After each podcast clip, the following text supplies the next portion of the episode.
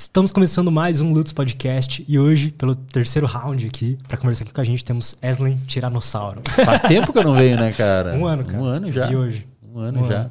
E muitas coisas aconteceram, né, cara? Muitas coisas aconteceram. Eu vim aqui, as primeiras vezes que eu vim aqui, era o Lutz estava no comecinho, né? Episódio 20. Você veio. episódio 20, velho. Agora Acho que foi o 125. primeiro episódio que, Bombou. que bombou, né? Sim. Foi o que eu vim. Total, cara. E foi, foi um divisor de águas de duas formas. Primeira que, claro, fez o podcast virar o meu trabalho, né? Que era algo que eu sempre quis, que possibilitou ele monetizar e tal. Foi aquele primeiro boom. Mas também a mudança que teve na minha vida. Eu falei isso até lá no Sem Groselha, de que os ensinamentos que você tava passando aqui, ninguém falava do jeito que você falava ainda, sabe? Hoje todo mundo fala, né? É. Hoje o que mais tem é a gente falando de neurociência por aí, Pois sem é, saber cara. direito, sem ser formado em Pois nada. é, cara. Então, pô, brigadão aí por ter vindo aqui pela terceira vez e por ter vindo a primeira e a segunda. Você foi depois pra minha a minha clínica vida. também, né? Com a Sim, Aline. Aline. E que foi talvez a. Toda a minha jornada de saúde mental ali. Eu Você tá coloco com ela ainda? no- Eu recebi alta no Ah, começo do ano passado. Legal. Mas eu quero voltar a fazer algumas consultas, porque a gente vai evoluindo, né? Vai percebendo outras coisas. É, sempre tem algumas coisas pra tratar na psicoterapia, né, meu? Pô, que legal, cara. E parabéns pelo podcast. Tá com quanto agora? Cento e poucos episódios? 125. A meta é mil. Antes de eu querer desistir. Mil. Você tá fazendo três por semana? 2 a 3 Dois a três? É, vai, uns 10 anos aí. vai uns anos, é. Vai uns anos legais. É, vai uns cara. anos legais. Bom, antes da gente começar aqui, deixa eu só dar um agradecimento para o nosso patrocinador de hoje, que é a Insider. A Insider é essa marca de roupas tecnológicas e minimalistas aqui, é, onde que a roupa não, não precisa passar, o que para mim é uma grande vantagem, que eu sou preguiçoso nato. Não precisa passar, não fica odor, é, tem regulação de temperatura e, e não desbota. Então, se você gosta de usar preto, assim como eu no dia a dia, sabe que a maioria das marcas aí você vai usando e vai desbotando, né? A Insider isso não acontece. Então, é, vão lá, é, o link tá na descrição. É, o cupom LUTS12 para conseguir 12% de desconto em qualquer peça da Insider, tá bom? Eles vão dar um presentinho pro Wesley também. Oh, legal. Maneiro. Cara, eu já ganhei alguns já. E você já usou, curtiu? Já usei, cara. É bom demais, irmão. É bom demais. Impressionante como ela é, é- Não é quente, mas ao mesmo tempo, quando precisa esquentar, esquenta. E ela não. Porque eu faço bastante cardio, né? E quando eu corro, quando eu corro com ela, meu, não gruda no corpo. É uma parada. É maravilhoso. Eu fiz até jiu-jitsu com ela e foi melhor do que a Hash Guard, que eu usava aquela roupa coladinha. Aham, Foi aham. bem mais confortável. Pô, legal, obrigado. Eles mandaram Valeu aí um, demais. uns presentinhos. E também as vagas pro meu curso de YouTube estão abertas aí, tá? Então, é, vou aí na descrição, dominando.co, que é o Dominando YouTube. E lá eu ensino tudo que eu fiz para poder hoje viver do que eu amo aqui, conversando com pessoas fodas, pessoas que eu admiro. E, e vão lá. Então, se você se identifica, assim, você acha que, assim como eu, você não se encaixa nos padrões do sistema de ir pra faculdade e seguir aquele passo a passo, tenta o YouTube. Quem sabe você, com seu hobby aí, você consegue ganhar uma grana, tá bom? O link aí tá na descrição. Sem mais enrolação, vamos nessa. Cara, o YouTube, como é que é a tua visão do YouTube pro futuro, meu? Porque depois que eu vi que transmitiram a Copa do Mundo no YouTube, eu falei, puta merda, velho. Isso daqui é o futuro da internet. Cara, eu acho que. Você tem alguma parada nas- nos seus estudos que você faz assim que você pensa, bom.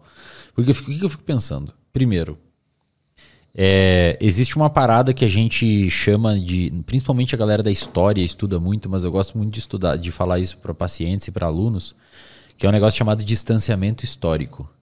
Distanciamento histórico é tipo assim: se você vê é, a minha mão com um ângulo fechado aqui, você não sabe o que é. Mas conforme eu vou afastando, você fala, é uma mão. Se você vê muitos eventos históricos do passado, quem estava.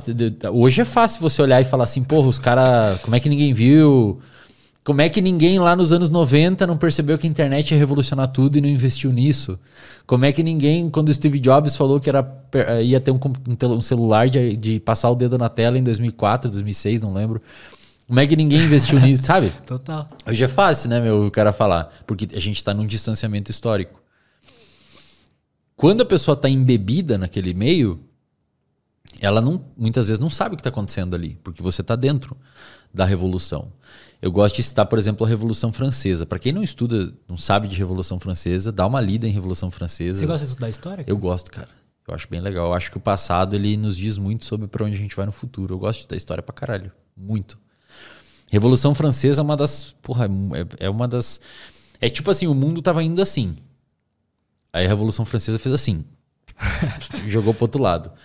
Foi lá que mudou pounds é, mil, mil, é, léguas, tudo para centímetro, litro, foi tudo lá que fizeram essa mudança inteira. Que doideira. É, é, é uma revolução. Não vamos falar de história aqui que eu não sou professor, mas basicamente foi assim. Existiu um período de. Ela foi tão marcante que ela muda, ela marca a passagem de eras, né? Existiu um período muito. É, muito repressivo na história, onde não deixavam intelectuais falar, os reis não deixavam, os reis e a igreja não deixavam os intelectuais publicar, livros eram queimados, é, não, não se deixava debater sobre assuntos em praça pública ou etc, publicar teses, etc. E veio ascendendo uma ideia, que é a ideia iluminista, de que não, a gente tem que ter conhecimento, tem que debater ideias, tem que avançar a tecnologia. E, e na França, na época, tinha um rei lá que era, tinha uma reputação péssima, porque ele não conseguia gerenciar direito, se envolveu numa. foi financiar uma guerra do sogro, que não tinha nada a ver com o, o povo passando fome, e o cara foi financiar uma guerra que nem era dele. Enfim, gerou uma, uma série de burburinho lá de, de problema que resultou no estopim na, da Revolução Francesa. A Revolução Francesa. Estudem um pouco sobre ela, porque é muito foda, assim. Eu queria ler mais sobre isso. É bem legal, cara. Tipo, basicamente assim, o rei, dois anos antes, estava no seu trono de ouro, no seu castelo, junto com a sua família real. E dois anos depois, numa revolução muito rápida de dois anos, ele foi guilhotinado em praça pública. Caralho. É. Lá foi o inaugurar. Porque tinha uma ideia assim: todo mundo tem que morrer de forma igual, então vamos guilhotinar a galera, todo mundo morre do mesmo jeito. E o rei foi um deles que foi guilhotinado. E aí, meu, a Revolução Francesa mostra muita coisa legal, mas uma delas é sobre o distanciamento histórico, porque você vai ver relatos do público que vivia naquela época, eles não sabiam que estava estourando uma revolução que ia mudar para sempre o rumo da história. Porque quando você pergunta e está embebido naquilo, pensa, a revolução durou dois anos. Tinha dias lá no meio que eram dias comuns. Você ia para o mercado, ia para a fazenda, enfim, tomava banho. Não tinha a revolução, o termo revolução dá a entender que você vai acordar um dia, vai abrir a porta e vai estar uhum. tudo pegando fogo, etc. Não, coisa vai acontecendo aos poucos. E, enfim, perguntei, falei tudo isso porque eu acho que a gente tá tendo isso com o YouTube, cara. Por quê? Legal, porque, porra, o Casemiro, velho, transmitiu a Copa do Mundo, velho. Se você chega pra um cara de 5 anos atrás e fala assim, irmão, em 2023, 2022, né? Tá ligado a Copa do Mundo que só passa na Globo e é a única empresa que tem os direitos de transmitir? Nenhuma outra pode transmitir, é só a Globo com o Galvão narrando, todo aquele proforme que sempre aconteceu, pois é, aquilo ali não vai existir mais. E tá ligado o YouTube, essa plataforma aqui que você bota para ouvir música? Pois é, vai ter um cara transmitindo a Copa do Mundo em boa qualidade, em boa qualidade para 4, 5 milhões de pessoas assistindo ao vivo, e essa empresa que é a Globo, que hoje é onde estão os atores famosos, as celebridades, não vai mais ter tanta força quanto tem hoje. Cara, hoje um, um, cara famoso não é um ator da Globo, hoje um cara famoso é o, o streamer do YouTube. É. é. o psicólogo que vai em podcast e fala coisa, tá ligado? É pois é o cara da musculação que bota o shape e, e, consegue 4 milhões de seguidores no Instagram e no YouTube. Então, é, é, é por isso que eu pergunto para você se dentro dos seus estudos, alguma coisa assim, você viu alguma parada do YouTube, porque eu particularmente acho que é o futuro da internet, cara. Se você for ver você historicamente o Orkut morreu, o Facebook morreu, né? Não sei, ninguém mais usa o Facebook, eu acho. Ou muito pouca gente usa. O Snapchat morreu. Muitas plataformas foram morrendo e o YouTube só cresce, cara. Eu tenho uma teoria sobre isso. Ah. Porque essas outras plataformas, elas são pautadas no puramente no como se fosse no entretenimento, sabe? É puramente você estar tá ali tendo relações com, sei lá, no Facebook era páginas de memes, por exemplo, uhum. e tal. Uhum. Mas você não entrava no Facebook para aprender algo, para melhorar como pessoa, pesquisar uma parada, pesquisar alguma coisa, entende? Tem gente que usa o Facebook e o Instagram para pesquisar, tipo, coisas assim, sei lá, um médico, alguma coisa do tipo. Mas se você quer aprender alguma coisa, se você quer consumir um conteúdo realmente profundo, não tem outro lugar possível que seja de graça, assim, do jeito que o YouTube é, sabe? Então, se você pensar no YouTube como se fosse uma biblioteca de livros mesmo, é basicamente isso, né? É. Você tá lá, uma biblioteca de vídeos, e você, dependendo do, do acesso que você tem, então se o cara sabe falar inglês, então ele tem acesso cara, a uma é, biblioteca falo, muito mais foda. Esse dia eu falei no story pra galera, eu falei, meu, se você não precisa saber inglês, velho, só dá um jeito de entender, cara. Porque a quantidade de informação interessante em inglês que tem no YouTube é absurdamente assustador, velho.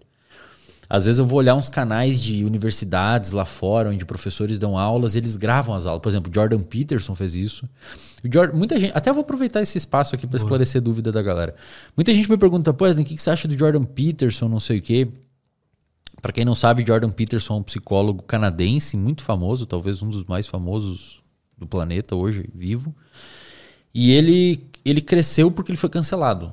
Né? O Jordan Peterson foi cancelado por uma parada que ele falou lá que ele não usa o. E não quero discutir sobre isso, tá?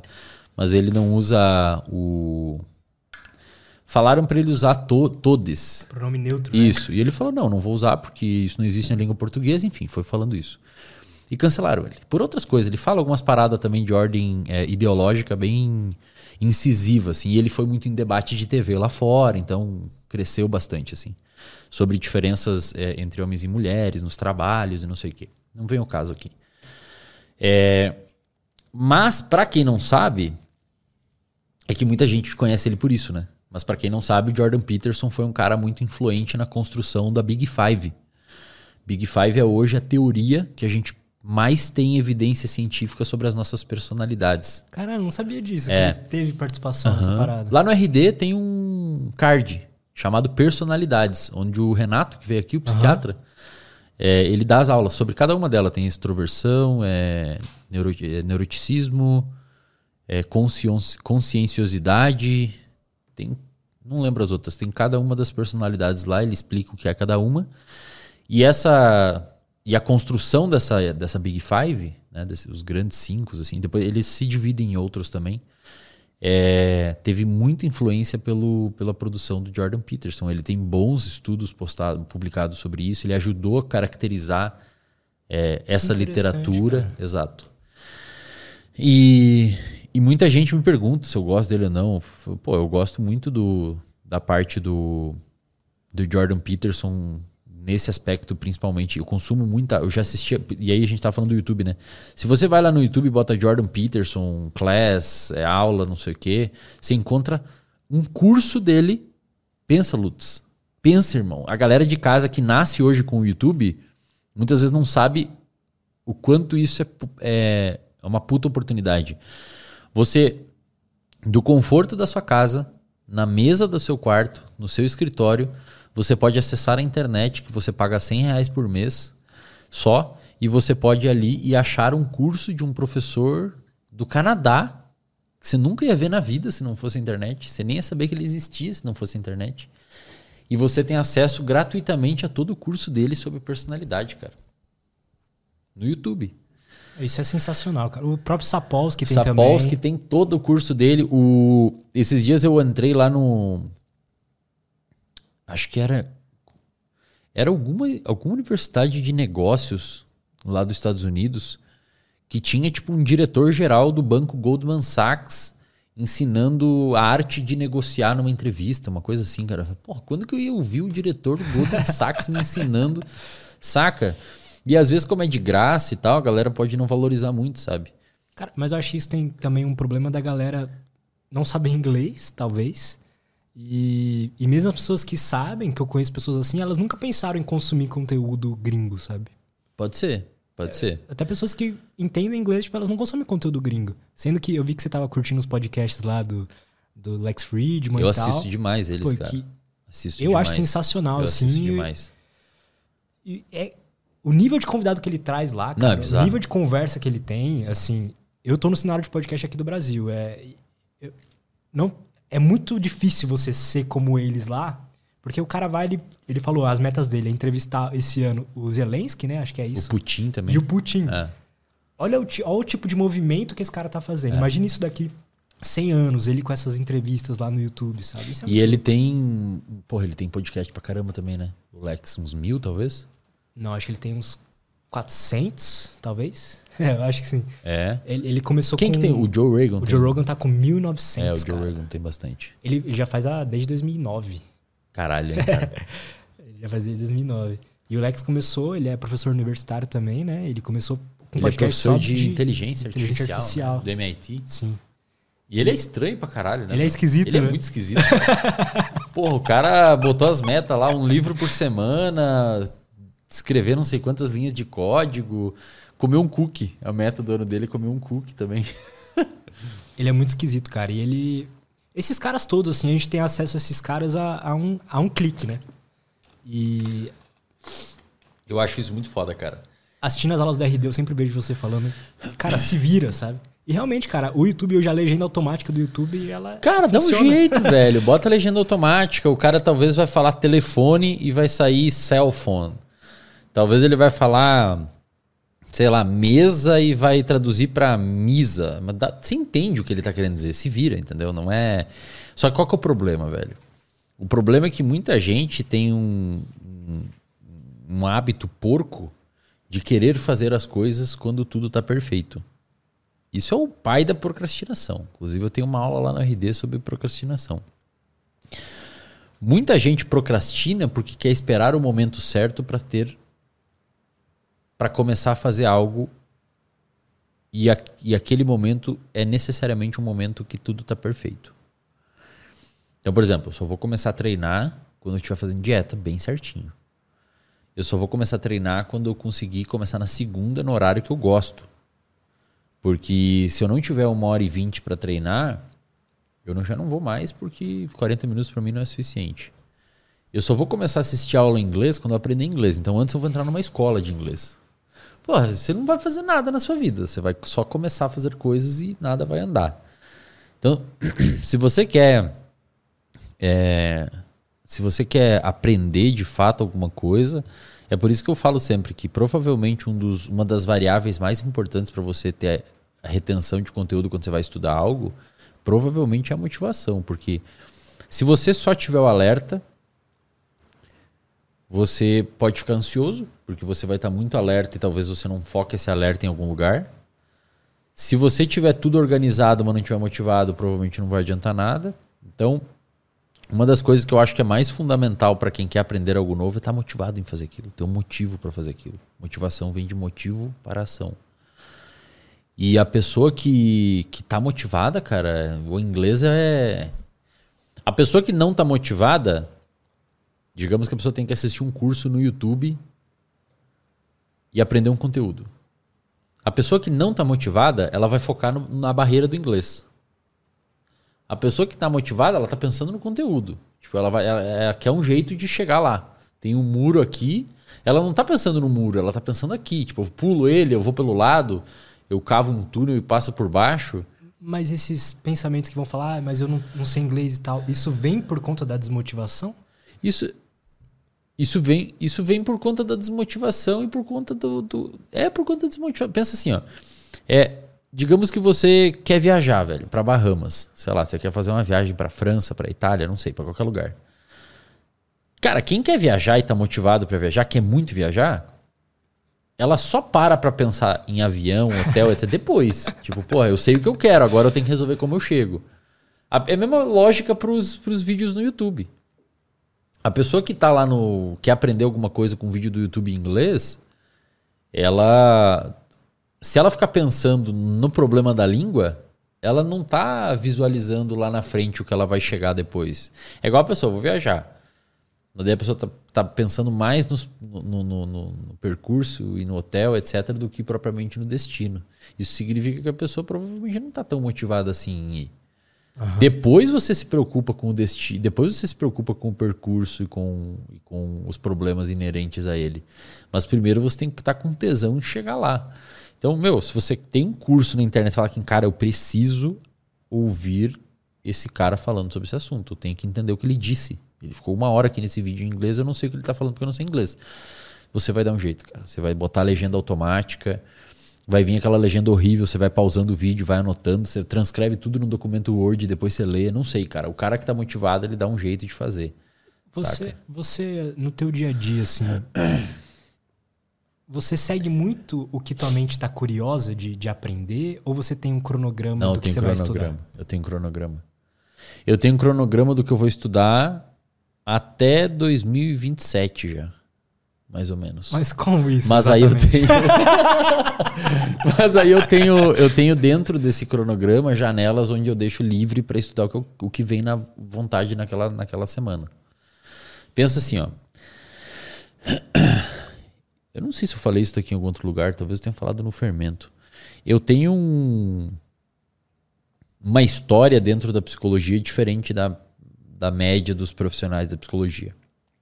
Porque eu entrei na graduação, eu aprendi muito sobre um tema, depois eu aprendi muito sobre outro, e aí eu saí da graduação e pulei para neurociência. Eu saí da graduação e fui direto para o mestrado de neurociência. A minha graduação, tanto por eu não estudar tanto na época, quanto por ser uma faculdade do interior, privada, com suas limitações ali, né, de ensino e tal, eu, não, eu saí da graduação, não, acho que como parte dos estudantes de psicologia, não tão preparado e, do ponto de vista de bagagem teórica de conteúdo. Uhum.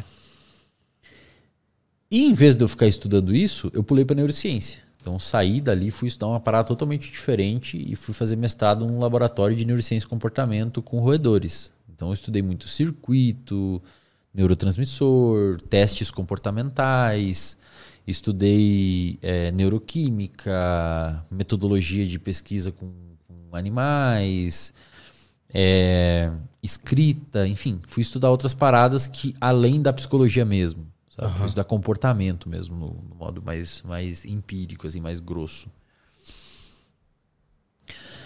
Aí eu saí da, da, da graduação, daí fui para o mestrado e aprendi tudo sobre o cérebro, tudo, aprendi muita coisa sobre o cérebro, tudo não, mas aprendi muita coisa sobre o cérebro e não estudei muita psicologia.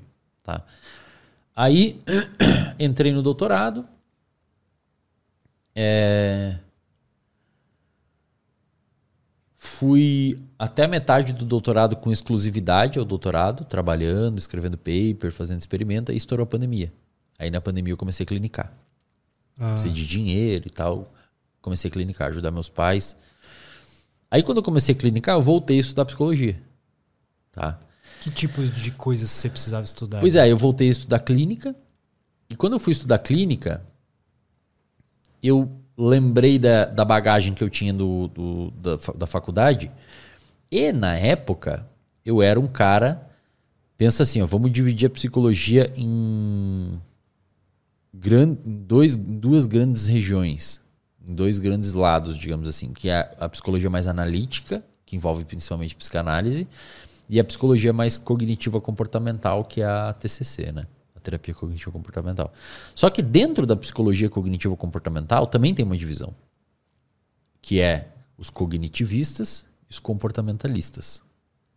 Os cognitivistas é aquele profissional, aquele psicólogo, quem é mais cognitivista, é um psicólogo que se importa mais com pensamentos, o que você está sentindo, me relata a tua percepção sobre isso, como é que tu interpreta isso, como é que tu o que que tu pensa sobre isso, então mais cognição assim, mais cognição, mais pensamento, etc. O uhum. comportamentalista é um cara que se preocupa mais e aí o, o, o psicólogo da TCC é um meio termo dos dois, uhum. tá?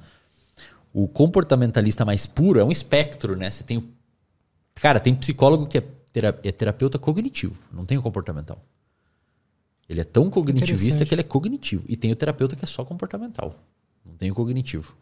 E tem o TCC que, que seria ali 80%, mas tem os 20% nos la... ah, os 10% no ladinho que são os extremos, né? É... Esses extremos, aqueles mais xaropes, digamos assim, eles tretam. Porque não, o cognitivista fica falando de pensamento, mas a gente nunca viu um pensamento. Onde fica no cérebro o pensamento? Eu não consigo medir. Eu não sei onde estão os neurônios que disparam. Do, eu não, cadê o pensamento? É uma atividade cerebral que você tem. E aí os comportamentalistas falam: não, mas pensamento é um comportamento. Então não é nada de cognição, é um tipo de comportamento. Enfim. Aí eles ficam tretando, tipo. Uhum. Quem tá certo, quem tá errado, e a galera que fica ali no meio, que não se importa tanto com a parte mais semântica e tal, eles ficam clinicando e usando os dois. tipo, eu, eu uso os dois. Criam aí as coisas que eu vou usar os dois. E eu era um cara quando saí da faculdade, muito cognitivista. Ah, é? Uhum. Eu imaginava que seria o comportamento. Hoje eu sou. mas na época eu era cognitivista. E eu, pô, é, é, pensamento, interpretação, etc. Obviamente eu não sou aquele cara maluco de chegar para um paciente e falar, ó, oh, pensamento não existe, é um comportamento. Não explico isso, tá ligado? Porra, não vou ficar botando abobrinha na cabeça dos caras. Eu, eu falo da mesma forma como se fosse um cognitivista, só que o meu, a minha escola é mais da parte comportamental. É... Depois eu quero saber o porquê disso.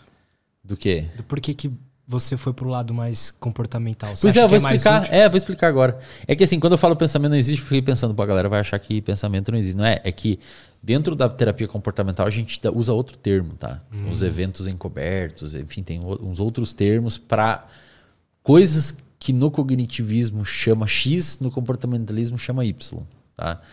Tipo recompensa, reforço. Não é recompensa, é ah. é reforço. Tipo, você vai receber uma, ah, fiz isso e me senti bem cognitivista vai falar, você se sentiu bem porque você teve uma percepção que aquilo fez bem para você.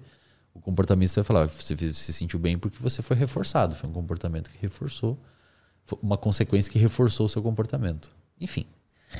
Aí, o que, que aconteceu, cara? Eu fui. Eu era muito cognitivista e tal. E.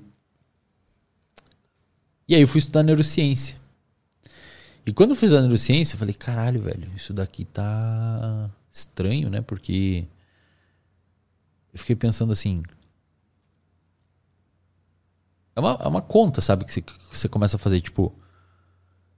Se o neurônio, que são células do cérebro, né, pra galera aí. O neurônio, ele funciona. Tem como botar a imagem lá claro, pra mostrar? Bota aí, Du, pra gente. Coloca no Google aí, do potencial de ação neurônio. O pessoal enxerga lá? Enxerga ali. Põe depois um. A imagem tela cheia ali para o pessoal. Aí a gente fica no cantinho aqui. Ah, legal. Ao vivo ele faz isso? Aham. Uhum. Ah, legal, cara. É o, é o, bichão. Bota aí. Bota aí pra galera. Isso aqui foi, isso aqui foi o que mudou. Pode dar um zoomzinho aí. Isso aí foi o que mudou a minha percepção, a minha, a minha visão de cognitivista para comportamentalista, cara. Isso aí? É. Isso aí. Você sabe o que é isso aí? Não faço a menor ideia, cara. Isso eu comecei gente... a ler o Neurociências. Aí eu comecei... Bear? É. Aí eu cheguei na parte. Mas é um livro técnico, célula... né? Mas eu queria pelo menos entender eu queria dar uma introdução. olhada. Aí cheguei na parte que explicava a célula do neurônio, as partes. Explicar o neurônio como uma célula mesmo uhum. e e aquelas Núcleo, coisas de biologia. mitocôndria, retícula Acho que eu preciso voltar muitos anos e é, estudar é, outras coisas é, antes. É. é, o neurônio é uma célula, mas o neurônio é uma célula estranha, cara, no corpo. Ele é como se fosse assim, cada célula do corpo seria como se fossem pessoas na rua, uma pessoa diferente da outra, né? Então a célula hepática é, parece uma usina, uma célula totalmente diferente da célula cardíaca, que é diferente da célula pancreática, que é diferente da célula do intestino, que é diferente da célula do rim, Isso assim é por diante. O neurônio seria como se fosse um polvo andando na rua, sabe? Ele não tem nada a ver, velho. Ele é outro bicho. É, embora seja uma célula, é muito diferente. E uma das coisas diferentes que ele faz é isso daí, ó. Isso daí a gente chama de potencial de ação. Potencial de ação, cara, é muito estranho tentar explicar isso para um público leigo, porque quando a gente vai dar aula sobre isso na graduação, a gente precisa de umas seis horas para explicar isso daí para a turma. Por quê? Umas seis horas. Porque é um evento muito difícil de explicar. Ele é muito contraintuitivo entender o potencial de ação. Mas vamos tentar ser didático. Ó, você tem ali naquele eixo é, vertical o potencial de membrana. Tá. Isso aqui é biofísica, tá? É biologia e física junto. Você tem o potencial de membrana e você tem o tempo em milissegundos embaixo, ok? Tá. Tá vendo onde diz potencial de repouso? Uhum. Quanto que está mais ou menos o potencial de repouso? Em milho, em, no, no, no, no eixo vertical. 70? 70, uhum. exato. Tem livros que apontam menos 65, outros menos 75. É, depende da célula que o livro está usando. Por exemplo, o Candel, o Candel usa menos 75, se não me engano, porque ele mediu em célula de polvo, se não me engano. E o Bear, acho que, que é o que você leu, acho que ele usa menos 65 porque ele viu em células de rato. Ah. Mas ali é basicamente isso, vamos usar menos 70. Então veja que ele está em menos 70 milivolts. Volts de eletricidade, igual o da tomada ali. Só que na tomada é volts, ali é mili. Então no nosso cérebro nós temos eletricidade. De eletricidade mesmo. Isso é assim. é muito foda. Tipo da tomada, tá ligado? O seu cérebro cria eletricidade. Quem descobriu isso foi um cara chamado Luigi Galvani. Luigi Galvani, ele era inclusive amigo do Alessandro Volta, que foi o cara que fez a pilha. E eles eram amigo da Mary Shelley, que foi a mulher que escreveu o Frankenstein. E olha que louco. Caralho. O que, que é o Frankenstein? é um monte de carne que toma um choque e vive. O Luigi Galvani, na época que o Frankenstein foi escrito, ele descobriu que quando um fio caiu sem querer na perna de uma rã morta, no laboratório dele, a rã contraiu o músculo. E até então ninguém sabia como que a gente fazia contração muscular, como o nosso músculo contrai. Ninguém tinha noção. Tinham algumas estimativas, diziam que era um o líquido do céfalo, do Fluidos, cérebro, o né? O fluido. falava. É o fluido, o Descartes falava, é o fluido, é o líquido céfalo, é, cérebro espinhal que faz acontecer, e os ventrículos do cérebro. Não, e o outro falava, não, mas é, o, é a ve, é as- são as veias. As veias faz o músculo fazer os- as artérias, porque irriga. Mas ninguém sabia o que fazia. E o Luigi Galvani, ele ele, ele percebeu que quando se encostava uma eletricidade numa rã morta, a rã teve uma contração, uma contração do músculo. Ele falou, pô, eu botei eletricidade, ela contraiu, tem alguma coisa a ver com eletricidade. Aí foram se estudando, foram se estudando, Volta lá. foram se estudando e, e hoje a gente sabe que isso daí é a eletricidade do cérebro. Então, quando o seu neurônio, que é uma célula do seu cérebro, está em repouso, o que, que significa em repouso? A liberação de neurotransmissores numa sinapse ocorre só após um potencial de ação. Se não estiver acontecendo um potencial de ação, o seu neurônio não vomita, o seu neurônio não vomita neurotransmissor. Como se fosse um comando? É, como se fosse um comando. É tipo, imagina que a tomada tá cortada, tu desligou o disjuntor da casa. Se tu botar ali, não sai eletricidade, não vai ligar as luzes. Mas quando liga ali, tu tem a possibilidade de ligar as coisas. O cérebro é mais ou menos assim. Que foda. Quando o neurônio está desligado, digamos assim, ele não está ativo, é, o potencial de membrana, ou seja, a voltagem da membrana, o nome potencial é uma merda, cara. É muito difícil explicar isso, mas enfim, vamos usar a voltagem da membrana. A voltagem da membrana está em menos 70 milivolts, tá? Quando não está acontecendo nada. O seu neurônio desligado tem voltagem negativa. Perfeito? Aham. Agora, digamos assim, ó. Vamos imaginar que a gente está falando de um neurônio aqui da sua mão. Tá. Aqui você tem neurônio, tá? Você tem neurônio no cérebro e você tem neurônios periféricos que vêm com receptores até a sua pele, em toda, por isso que você sente as coisas. É louco isso, né? Você tem neurônio aqui, você tem neurônio no olho, tem neurônio no ouvido. Olha, O pre- mesmo tipo de diferentes célula? células. É, o mesmo tipo de células, mas eles têm especificações. Tá. Agora presta atenção em mim, Lutz. Presta atenção em mim. O que está acontecendo? Ó? Embaixo da sua pele, da sua epiderme mesmo, na pele, tem como se fosse. Coloca aí, diretor, bota aí neurônio no Google. Só pra galera Abre enxergar um neurônio. Abre uma nova aba, deixa esse aí, bota neurônio. Ó, ali, ó, clica na. Isso, qualquer. Essa aí mesmo. Tá vendo, ó? Isso, deixa ela maior. Ó, ali você tem o corpo celular, tem o núcleo celular e tem os dendritos, tá? Você tá vendo que tem um negócio chamado axônio? Aham. Aquele axônio ali é onde passa o impulso nervoso, é onde vai passar o choquinho no seu cérebro.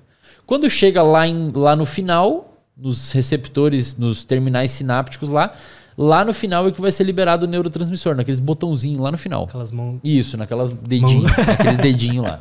Agora olha que louco, na, na sua pele aqui embaixo, cara, no seu corpo inteiro, né? Mas vamos usar a mão como exemplo. Embaixo da sua pele aqui, ó, tem milhares daquilo lá, assim, ó. Tipo, a sua pele tá aqui, faz assim com a mão. Como? Faz assim aqui com a mão, bota a mão. E, e ele tem, tem vários aqui, ó. Aham. E aí, quando eu encosto aqui em cima da sua pele, eu deformo a camada da sua pele.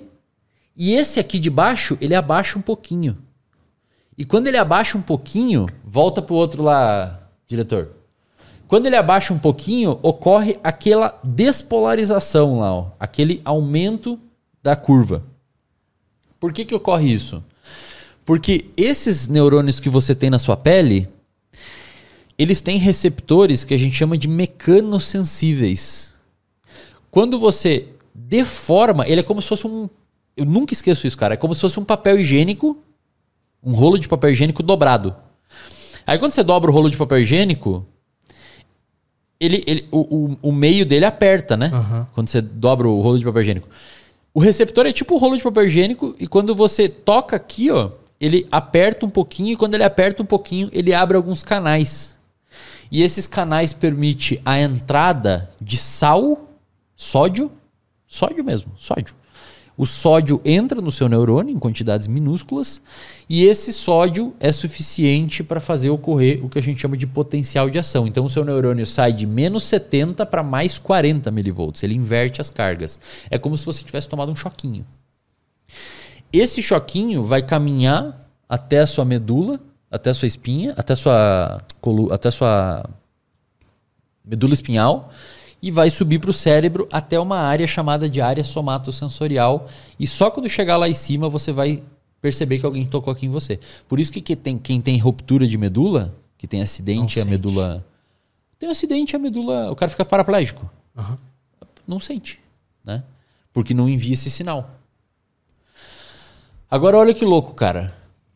Esse mesmo sistema, e depois tem que explicar o porquê do comportamental, né? Aham. Esse mesmo sistema, ele está ocorrendo nesse exato momento com o seu ouvido. Só que em vez de serem receptores, aquelas mãozinhas lá, em vez de serem mecanos sensíveis, eles são sensíveis a vibrações no ar. Então quando eu emito. É, Pariu, cara, que é louco, foda, irmão. cara. É muito louco. Nosso cérebro é muito louco, cara. Tu começa a estudar e tu começa a querer sair quebrando tudo em casa, cara. É verdade mesmo. Tu quer pegar um taco de beisebol e quebrar todo mundo, cara. Quebra todo mundo que tem na sua frente, tudo que tem dentro de casa. Fala, não é possível que meu cérebro funcione assim. Parece que você hackeou a Matrix, tá ligado? O que acontece nos neurônios do seu ouvido? E tá acontecendo exatamente agora. Quando eu falo com você, eu estou, tanto para quem está ouvindo em casa, quanto você que está aqui, eu estou gerando vibrações específicas no ar. Ah, mas eu tô em casa, essas vibrações não chegam aqui porque você está em São Paulo e eu tô aqui no Mato Grosso. Não, mas o seu. o seu- Tanto é que você vê uma caixa do som de um carro batendo, ela vibra. Então a, a- o som da caixa tá mimetizando as vibrações que eu tô fazendo aqui. Essas vibrações, elas ficam no ar, elas viajam até o seu ouvido, não até o seu ouvido, né? Elas viajam para todo lugar, o seu ouvido está ali no meio daquele ambiente. E elas batem nos seus receptores lá dentro do ouvido. E esses receptores são sensíveis, a essas, esses neurônios são sensíveis a essas vibrações. E quando ocorre uma vibração específica, ele abre o canalzinho e começa a entrar sódio também. E esse vai até o seu córtex auditivo e lá você entende que existe um, um som. Agora, você entender o que é o som, Nossa. aí envolve um aprendizado. Então, o seu córtex auditivo. Porque assim, você pode ouvir som, você pode ouvir um. Você sabe, você sabe, você, você entende mandarim? Não. Pois é, o seu cérebro vai ouvir um som, mas não vai saber o que é. Então existe uma diferença entre você ouvir o som e entender o som, tá? Quando você entende o som, calma, cara. Quando você entende o som, quando- é legal que os podcasts o pessoal fala Wesley começa bem devagarinho e vai se empolgando. É que eu gosto de falar sobre isso, cara. Eu, eu gosto de falar de neurociência. Quando você escuta o som, o seu córtex auditivo fala assim: bom, temos uma frequência vibratória X aqui. E ele envia uma sina um sinal para as áreas envolvidas com memória, linguagem, memória, etc. E a área codifica aquele padrão de informação e te dá a percepção do que você está ouvindo. Para ver se você vai entender ou não aquela língua. Esse mesmo padrão está acontecendo agora no seu olho, cara.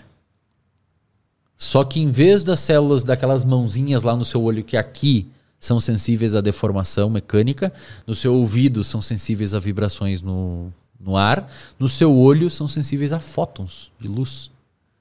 Então a célula do seu olho detecta o fóton chegando, faz uma, uma, uma transdução daquilo em uma- um sinal elétrico e envia para o seu córtex visual atrás da sua cabeça ali, onde você vai codificar aquela informação e entender o que você está vendo. O mesmo ocorre com temperatura, o mesmo ocorre com gosto. Quando você bota um alimento na boca, tem células que abrem ali. Cara, o nosso cérebro, ele entende o mundo por meio daquilo ali. E ele responde ao mundo por meio daquilo ali. É por isso que quando você abre o capítulo, o livro do Bear, se você for olhar lá, você parou no, no- no- quando ele estava explicando o neurônio, né? Se você dá um capítulo para frente, ele explica isso. potencial de ação. Primeira coisa. Porque você não entende neurociência se você não souber potencial de ação. Você tem que saber potencial. É uma merda aprender. Eu tenho aula lá no Mas RD. por que, que é, o que, por que, que é tão difícil? Cara, é que pensa assim, ó. Eu vou, eu vou falar agora, tá? Eu vou falar agora uma coisa e eu não quero que vocês entendam. Não precisam entender o que eu vou falar. Tá bom. Porque eu vou começar a falar um negócio rápido, porque eu não, eu não tenho como explicar potencial de ação aqui. É, realmente é. Levaria umas seis horas para explicar isso daí. Esse gráfico aí. Só esse gráfico levaria umas seis horas. Só a parte da linha verdinha levaria uma hora e meia, mais ou menos. A parte da. É. Isso. É que o potencial de membrana ele é mantido na condição de repouso com custo energético, principalmente numa bomba chamada bomba de sódio de potássio. Cara, teria que explicar. É, é muito background para entender isso daí, quem não sabe. Eu explico lá no RD, cara. Tá lá Então no vamos RD. lá, assinem lá. Tem o card do, da- do Liber, vai lá na aula de potencial de ação, eu desenho no, no, num caderno. O, Ah, que foda, No, no iPad, eu explico esse. Eu desenho esse gráfico ponto a ponto, explico cada item. Assiste lá depois, Vou você vai assistir. curtir. É, então, assim, o seu cérebro, ele interpreta o mundo por isso e ele responde ao mundo com isso. Aí a galera vai falar, pô, mas o Wesley é muito reducionista, porque nem tudo é biologia. Cara, é tudo biologia, porque até quando você tem a sua, subje a sua subjetividade, fala, pô, Wesley, mas é a subjetividade, cara. A subjetividade vem disso. O neurônio, ele só se comunica com outra célula. Por exemplo, eu falei que a do o olho é assim, o ouvido é assim, tudo é assim. Cara, quando você se sente alegre, é isso também. Quando você se sente triste, é isso também. Quando você se sente raiva, é isso também. Quando você sente fome, é isso também. Quando você sente sede, é isso também. Quando você sente sono, é isso também. Quando você sente alerta, é isso também. O seu cérebro é isso. No Potencial fundo, de volta ação. sempre para uma eletricidade ali no cérebro. Potencial de ação depende a, a, a, a selva de potencial de ação que está sendo ocorrido, o, o- a taxa de disparo de potencial de ação e os lugares. O seu cérebro inteiro está fazendo isso toda hora. Quando eu entendi isso, cara, eu falei assim, puta, velho, mas então o Fábio Perim vem aí, né? Veio. É, aí, porra, ele deve ter falado de ambiente pra caralho, né? Aham. É. Aí quando eu, eu entendi isso, eu falei, cara, mas peraí. E, e aí foi a minha crise existencial, foi a minha grande crise existencial na vida, assim, que eu tive. Quando isso? Eu tive uma crise existencial, acho que era início do doutorado, mais pro final do- mais pro final ali, enquanto eu ainda tava com a bolsa e fui pra clínica depois. Então você já estava estudando neurociência, Sim, já entendia já isso? entendi isso aqui. Isso aqui cai na prova de mestrado no neurociência. Você tem que saber isso pra entrar. É. Aí Eu falei assim, cara, mas é que aí que tá, Luz. Posso desligar o ar? Pode, pode. Desliga aí, por favor. Se ficar quente, eu aviso aí. Tá bom. É que assim, o, o- Você entender isso. Você, você saber isso do potencial de ação é diferente de entender. Claro. Tipo, você pode saber tocar uma música, mas você entender música é outra parada. Total. E eu vejo que muita gente aprende isso, mas não entende isso. Tipo, não entende a funcionalidade disso na sua vida, o quanto isso rege no nosso comportamento. E, cara, o que, que eu pensei? Falei assim, isso é o tempo? Aham. Caralho, irmão. Tô louco. O que, que eu pensei? Eu pensei assim, bom, se o nosso, por exemplo, agora, ó, o seu cotovelo está encostado na mesa e você está mexendo no cabo. Até agora, você provavelmente não estava sentindo o seu cotovelo na mesa. Aham. Você também provavelmente não está sentindo a sua bunda na cadeira, ou seu pé no chão. Agora você tá, porque você jogou sua atenção para lá. O que acontece? Existem potenciais de ação ocorrendo aqui, aqui, etc. Só que o seu tálamo lá no cérebro, ele filtra isso e não deixa chegar na área envolvida com sensação. Então, tipo, você tá tendo os sinais entrando, só que o seu tálamo ele freia. Ele fala: "Não, não deixa ele perceber isso agora, porque não é importante. Ele tá prestando atenção no que o cara tá falando, vamos deixar o ouvido enviar mensagem, vamos deixar o olho, saca? Então o seu corpo tá toda hora recebendo estímulos, estímulos, estímulos, estímulos.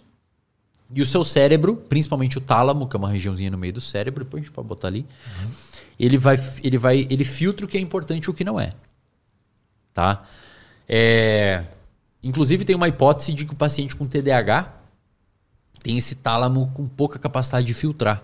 Porque o TDAH tá aqui, e isso é importante agora, aí dá o relâmpago, dá um barulho, dá não sei o que, ele, ele, o cérebro, em vez de travar aquela entrada sensorial, ele manda para as áreas e o cara percebe. E aí muitas vezes a atenção fica indo para todo lado, sacou? Porque o tálamo, em vez de frear aquilo, ele é lá, ó. O tálamo é aquela região do meio do cérebro lá, ó. Então pensa assim, ó. A, a, a, o seu olho. Coloca assim, coloca aí é, sistema somatosensorial no Google. Isso, vamos ver. Se tem algum cérebro bonito aí. Esse aí, ó. Esse aí, esse aí. Esse aí é bom demais, cara. Adoro essa imagem. É, é da Silverton, um livro de fisiologia. É muito didático. Eu uso para usava para dar aula. Ó, a imagem não tá muito boa, mas dá pra, dá pra, dá, não, mas dá pra sacar. Tá vendo lá no meio que tem uma estrutura. Bota o mouse lá em cima, na amarela. Isso aí. Aí é o tálamo. Aí é o tá? tálamo. Tá. E aí você vê que tem várias flechas saindo dele, né? Uhum. O que acontece? Cada estímulo sensorial, língua, só o fato que não, língua, é, toque, visão, audição, todos antes de chegar na área que faz você ficar consciente daquilo. Porque a galera não entende, mas tem muita coisa acontecendo no mundo que o seu cérebro não está percebendo agora. Sacou? Por exemplo, o seu pé lá no chão, o barulho lá fora, a luz ali. O seu cérebro não está processando. Ele processa isso, mas não te deixa consciente disso. Por quê? Porque a, a sua atenção é seletiva. Você não tem como prestar atenção em tudo. Imagina você está prestando atenção no seu pé, no seu não sei o quê, na sua dor, na sua bexiga, no seu não sei o quê. Você ia ficar maluco. Uhum. Então o tálamo é o responsável por fazer esse filtro. É como se as áreas conscientes do cérebro fossem um general e o tálamo fosse um soldado. Ele é responsável por filtrar o que é importante e o que não é para chegar no general. O general tem que usar só o que é importante. Algumas hipóteses dizem que o paciente com TDAH tem esse tálamo menos funcional. Por isso que ele deixa passar muita coisa. Então o paciente, em vez de é, ficar focado aqui, começa a dar uns barulhos e tal, ele já, já fica olhando porque o tálamo, em vez de frear, deixa passar. Mas são apenas hipóteses que estão sendo investigadas. Volta lá para o gráfico do potencial de ação, o primeiro. A primeira imagem lá. Aí. Aí. O que acontece, cara? Quando eu percebi que o cérebro ele processa as informações do meio, do ambiente, sempre por meio de potencial de ação. E ele responde ao meio com potencial de ação. Eu fiquei pensando assim, bom, se isso acontece, quando eu vou emitir um comportamento, tipo, eu vou emitir o comportamento de pegar água. Eu fico pensando, quem foi o primeiro neurônio que disparou um potencial de ação? Aonde que ele está? Porque pensa assim, ó, o potencial de ação ele só é disparado com alguma entrada sensorial. Por quê? Porque o potencial de ação ele ocorre uma vez que existem canais de sódio que são abertos por algum estímulo. Ou seja, não tem um neurônio que numa bela tarde pensa assim, eu vou disparar um potencial de ação aqui e ele dispara sozinho. Ele tem que ser influenciado por um outro neurônio, que foi influenciado por um outro neurônio, que foi influenciado por um outro, que foi por um outro e que em último caso, invariavelmente foi influenciado pelo ambiente. Caralho. Então, por exemplo, OK, eu vou ter o comportamento de pegar água. Por que, que eu tive esse comportamento de pegar água? Talvez porque os neurônios do meu hipotálamo registraram que tem um aumento da concentração de solutos no meu sangue, portanto, talvez eu esteja ficando desidratado. Está pouco diluído, né? Então eu estou desidratado. Isso é o hipotálamo informando a minha, meu córtex pré-frontal que eu preciso de água. Então meu hipotálamo informou meu córtex pré-frontal para procurar água. Quanto mais com sede eu vou ficando, o hipotálamo mais começa a informar o núcleo accumbens também, a área tegmentar ventral, aumentando o meu nível de dopamina. Tanto é, cara, que se você ficar com sede um, dois dias, meu, você, você mata alguém por água. Você assalta o mercado, você dá um jeito, velho, porque não tem como lidar com a sede. Você deixa outros compromissos, você não vai. Tô com muita sede e vou lá na reunião. Você vai dar um jeito de beber água antes. Sua motivação guia para outro lugar. Ou pode ser porque eu vi essa água, então o estímulo visual entrou no meu olho foi até o meu cérebro, processado por potencial de ação e informou meu, minha rede de controle motor para eu pegar água. Enfim, a questão é, eu não decidi pegar água, tá ligado? Aí entra aquela noia que os caras uhum. do livre-arbítrio e tal. Eu não decidi pegar água. A água era o que eu precisava fazer de acordo com as. Aí você pode falar assim, pô, mas você, uma vez pegada a água, você podia falar, eu não quero a água agora. Mas mesmo se você não quiser a água agora e isso aparentar algum tipo de arbítrio que você possa ter, você não quis pegar a água por eventos passados que você vivenciou e você preferiu não tomar. Então, por exemplo, você vai falar, eu não vou tomar agora porque vai me dar vontade de fazer xixi e eu vou ter que ir ao banheiro. Uhum. Porque aquela vez eu fui e pegou mal e não sei o quê. Então você respondeu a uma memória que você tinha. Enfim, é, é difícil, tá ligado? Mas, mas sempre tá passando pela, pela parte da memória ali, de experiências passadas? Sempre tá, meu. O seu comportamento hoje é, é modulado pelo que você viveu sempre. Tanto é que traumas, por exemplo, uma experiência passada que modula a vida da pessoa para sempre. Né? Trauma é uma memória muito forte. Ruim. Né? Então pensa assim, quando eu descobri isso, voltando lá, volta 40 minutos atrás, quando eu percebi isso, eu falei, cara, não tem espaço para um. Tipo, não é para um eu, assim, mas não tem espaço para um. para uma força de vontade, para um. A gente é produto do meio que a gente convive. E aí eu comecei a perceber que o comportamentalismo faz mais sentido. Porque ele trabalha na ideia basicamente do quê? Bem grosso modo, tá? As consequências dos seus comportamentos vão determinar a existência dele no futuro ou não.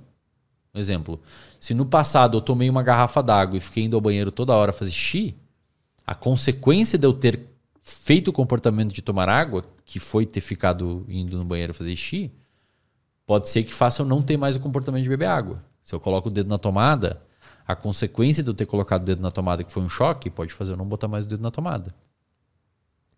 E aí eu fiquei, eu comecei a pensar assim, não, peraí, mas eu acho que de fato o, o, o, comportamentalismo faz mais sentido do que o cognitivismo. Mas assim, eu ensino cognitivismo, eu falo termos cognitivistas, eu falo mente, eu falo pensamento, eu falo percepção. Eu não sou aqueles cara chato que tem que ser assim ou assado, tá ligado? É porque é didático também, acho falar É didático, mente. é didático, é didático. Só que no, no meu privado, que agora não é mais, né, porque eu falei, no meu privado, eu acredito que o behaviorismo é hoje o que melhor explica o comportamento. E é uma ciência criada na década de 50, 40. Se você voltar nos criadores mesmo, 20, 30. Foi Skinner essa galera toda? Foi o Watson aí? o primeiro, eu acho. Aí depois o Skinner veio com força para fazer uma literatura bem robusta sobre o behaviorismo. E introduziu o que a gente chama de comportamento operante, que é o quê? Justamente isso. Os, as consequências do seu comportamento aumentam ou não a probabilidade dele existir. Tá? Então, você traz um tem o comportamento de trazer um convidado aqui. Uma bosta o podcast. Comportamento, trazer o convidado. Consequência, uma merda. O cara falou um monte de merda, teve que tirar do ar o episódio depois porque, porra, ameaçaram processar, enfim. A consequência de ter sido uma merda pode fazer você não trazer ele de novo. E, e quando tem uma consequência positiva e negativa ao mesmo tempo? Por exemplo, um cara que usa uma droga Pô, tem que ligar o ar aí, chefe. Tá? Bota pra cima qualquer Bota, coisa eu vou ali. pôr... Daí que eu vou pôr Que o... tava vindo na tua cara, é, né? tava é. no modo que tava indo aqui, ó. Quando tem o quê, Lutz? Quando tem um... Calma aí. aí. Quando tem o... Uma consequência subjetivamente positiva e negativa. Então, por exemplo, o cara usa uma droga, né? Ele tá tendo ali uma sensação de prazer, um êxtase, alguma coisa ali que, é, que ele gosta. Só que ele sabe, no fundo, talvez não, mas ele sabe que aquilo tá prejudicando ele também. Então, uhum. ou sei lá, um podcast que eu trago que eu sei que vai ser ruim, que foi ruim, mas tá me dando muitos uhum. views, muito uhum. dinheiro, sabe? É, por exemplo, vamos trazer para um nível mais comum nas pessoas aí. Por que, que a pessoa trabalha num lugar merda? Porque ela tem, ao mesmo tempo, trabalho é punitivo, porque o chefe é abusivo, ela tem, não gosta do lugar, é perigoso, ela não curte a tarefa, mas ela tem um reforço que é o dinheiro, o salário no final. Então, a emissão do comportamento, o resultante, vai ser um contrapeso entre isso. Dentro das suas experiências passadas, o seu cérebro vai fazer um grande cálculo e vai determinar se qual que é o saldo. É 8, é 8 negativo, é 8, é 8 ponto punitivo. Mas é 10 positivo, é punitivo e reforçador, né? Ou seja, traduzindo, é 8 ruim e 10 bom trabalho. Sobrou dois. Então ainda vale a pena ir. Mesmo que sem vontade, desmotivado, sem querer ir. Agora, se em algum momento o trabalho piora um pouco, vai para 11, você tá menos um. Então a chance de você sair de lá é maior. E o fator dessa conta vai mudar de acordo com o ambiente, né? Então, um cara que tá bebendo e usando droga com os amigos, se divertindo, Exato. pra ele vai de um jeito. Mas ele tem que fazer E- um podcast E principalmente do que a gente chama de comunidade verbal, que é a, o grupo de pessoas que, que ela convive. Se as pessoas ficam falando, porra, esse trabalho é uma merda, velho, sai disso, tá sendo explorado, não sei o quê, a percepção de punição aumenta. Agora, se as pessoas falam pra ela, cara, a construção de uma carreira envolve passar por dificuldades no início, saca? E aí, às vezes, ela pode sentir aquilo como menos punitivo. Então, dependendo das pessoas que você convive, você pode achar muito pior uma coisa que talvez não seja, ou muito melhor uma coisa que talvez não seja. Por exemplo, treinar. Muita gente acha punitivo treinar, mas às vezes você começa a conviver com pessoas que treinam e fala, pô, é legal, continua, vai ser massa, tu tá mudando, muito bom te ver assim. Às vezes começa a ficar menos punitivo e mais reforçador. É por isso que eu falo pra galera que você tem que controlar a melhor forma, que é o que o Fábio fala também, né? A melhor forma de você tentar controlar o seu comportamento é controlando o seu ambiente, modulando o seu ambiente, modulando o seu contexto. E é isso que eu tento ensinar pra galera sempre, né? É isso que eu tento trazer pro pessoal. E Eu queria perguntar do porquê que você acha que o RD alcançou tanta gente assim tão rápido? Por que que criou-se uma... É difícil até explicar em palavras, mas criou-se uma comunidade que é muito forte de pessoas que se preocupam com tipo estudos. Aham, pega lá pra ele, por favor. Com estudos e com treino e com coisas que, pelo menos na minha vida, não eram coisas reforçadas. Nunca tinha sido reforçado antes, sabe? Cara, eu acho que justamente por isso, Lutz. Acho que é um. Acho que foi uma. Obrigado. Acho que foi uma. Uma. Uma cola de pessoas que. Agora a gente lançou uma comunidade, né, cara? A comunidade jugular lá. Que, a, pe- que o pessoal. A gente tem, pra quem não sabe, Reservatório de Dopamina é um clube de assinatura que eu tenho. Acho que hoje a gente tá com uns 80 mil membros. 80 e poucos mil membros. Em do- 13 meses de existência. Quando você, vi, quando você veio aqui, tinha acabado de pegar mil, eu tava pegando. É. Um ano atrás. É mesmo, cara? Olha só, cara, que louco. Que louco, né, cara? E era um dos meus objetivos, colocar mil pessoas lá dentro. E estamos com 80 e poucas mil em 13 meses. Aí agora a gente abriu uma comunidade que é tipo um fórum, assim, pro povo trocar ideia. Tá super engajado lá, a galera comentando e co- combinando de se encontrar e tal na vida real. E, cara, eu acho que assim, é. Eu nunca. Eu vou, vou ser sincero, tá, com você. E você bem Ultimamente nos podcasts eu tenho tentado ir com uma pegada mais pessoal, porque lá no início eu era muito técnico, porque, cara, ninguém queria saber quem é o Wesley, ninguém conhecia o Wesley, né, velho? Eu fui, fui no Petri, depois vim aqui, depois fui no Fermento, eu falei, cara, eu vou ensinar neurociência e não vou falar da minha vida, porque ninguém quer saber da minha vida, né? Eu tinha, sei lá, ninguém me conhecia. Funcionou. Funcionou. Hoje eu tomo a liberdade de falar um pouco mais de mim, que acho que algumas pessoas querem saber também. Eu, eu nunca achei, cara, nunca passou pela minha cabeça, velho. Em hipótese alguma, nunca passou pela minha cabeça, em hipótese alguma, que eu teria 800 e, sei lá, 50 mil seguidores que eu tenho hoje no Instagram, 360 mil inscritos no YouTube, 80 mil pessoas numa comunidade que pagam lá 29 reais por mês para ficar ouvindo o que eu falo. E. E pessoas que me acompanham, né, cara? Com meus stories dá bastante views, 60, 70 mil views todo dia, às vezes bate 100. Eu nunca, velho, em hipótese alguma, pensei que isso ia acontecer, porque. Cara, sei lá, velho, eu estudo e estudo, eu só estudo. E eu fiquei pensando, cara, como é que pode isso? Às vezes eu fico olhando assim e falo, como é que pode isso, cara? A galera seguir alguém porque a pessoa estuda. Porque pra mim sempre foi meio óbvio depois que eu comecei a estudar mais. E aí eu acho que quando eu abri o RD e, e tomei a frente disso e falei assim, cara, quem estuda, quem é mais introspectivo, quem é mais focado, quem gosta de treinar, quem gosta de comer bem, quem gosta de se hidratar, quem gosta de ler livro, quem não precisa ficar saindo toda hora para se divertir, são pessoas fodas também, sabe? São pessoas que merecem respeito, são pessoas que. Porque muito tempo atrás se fazia muita bu- bullying com esse tipo de gente, né? Pessoa que estudava, que era mais quietona, que ia treinar em vez de sair pra balada. Que falava não porque. Você sempre foi assim? Porque eu lembro de você falar que sofreu bullying, né? Não, nunca foi assim, cara. Eu, eu fui até o início, o meio da graduação não era assim. Depois do meio da graduação eu fui. Bastante assim. Depois do meio da graduação eu virei um ermitão trancado num quarto que não falava com ninguém, tá ligado? Tipo, de assim, torcer para não chegar visita em casa, sabe? De não querer ver pessoas, assim. Até hoje eu sou meio assim. Eu vivo sozinho, né, Lutz? Eu tenho minha namorada, mas eu moro sozinho. É... Eu e meu gato, o Cheddar. E chega final de semana, por exemplo, a minha namorada sabe como funciona, então a gente vai treinar junto, a gente almoça junto, e às vezes ela vai para casa dos pais dela para me deixar ali umas quatro horas meio sozinho. E eu curto, cara. Eu realmente curto, tá ligado? Eu sento no chão da minha sala, eu gosto de ficar no chão. Isso é uma coisa que eu sempre tive, inclusive no mestrado. E parte do doutorado inteiro eu dormia no chão, com o colchão no chão, não tinha cama. Eu sempre gostei, não sei exatamente porquê. Eu como no chão, minhas refeições, assim, eu sento no chão do sofá e como.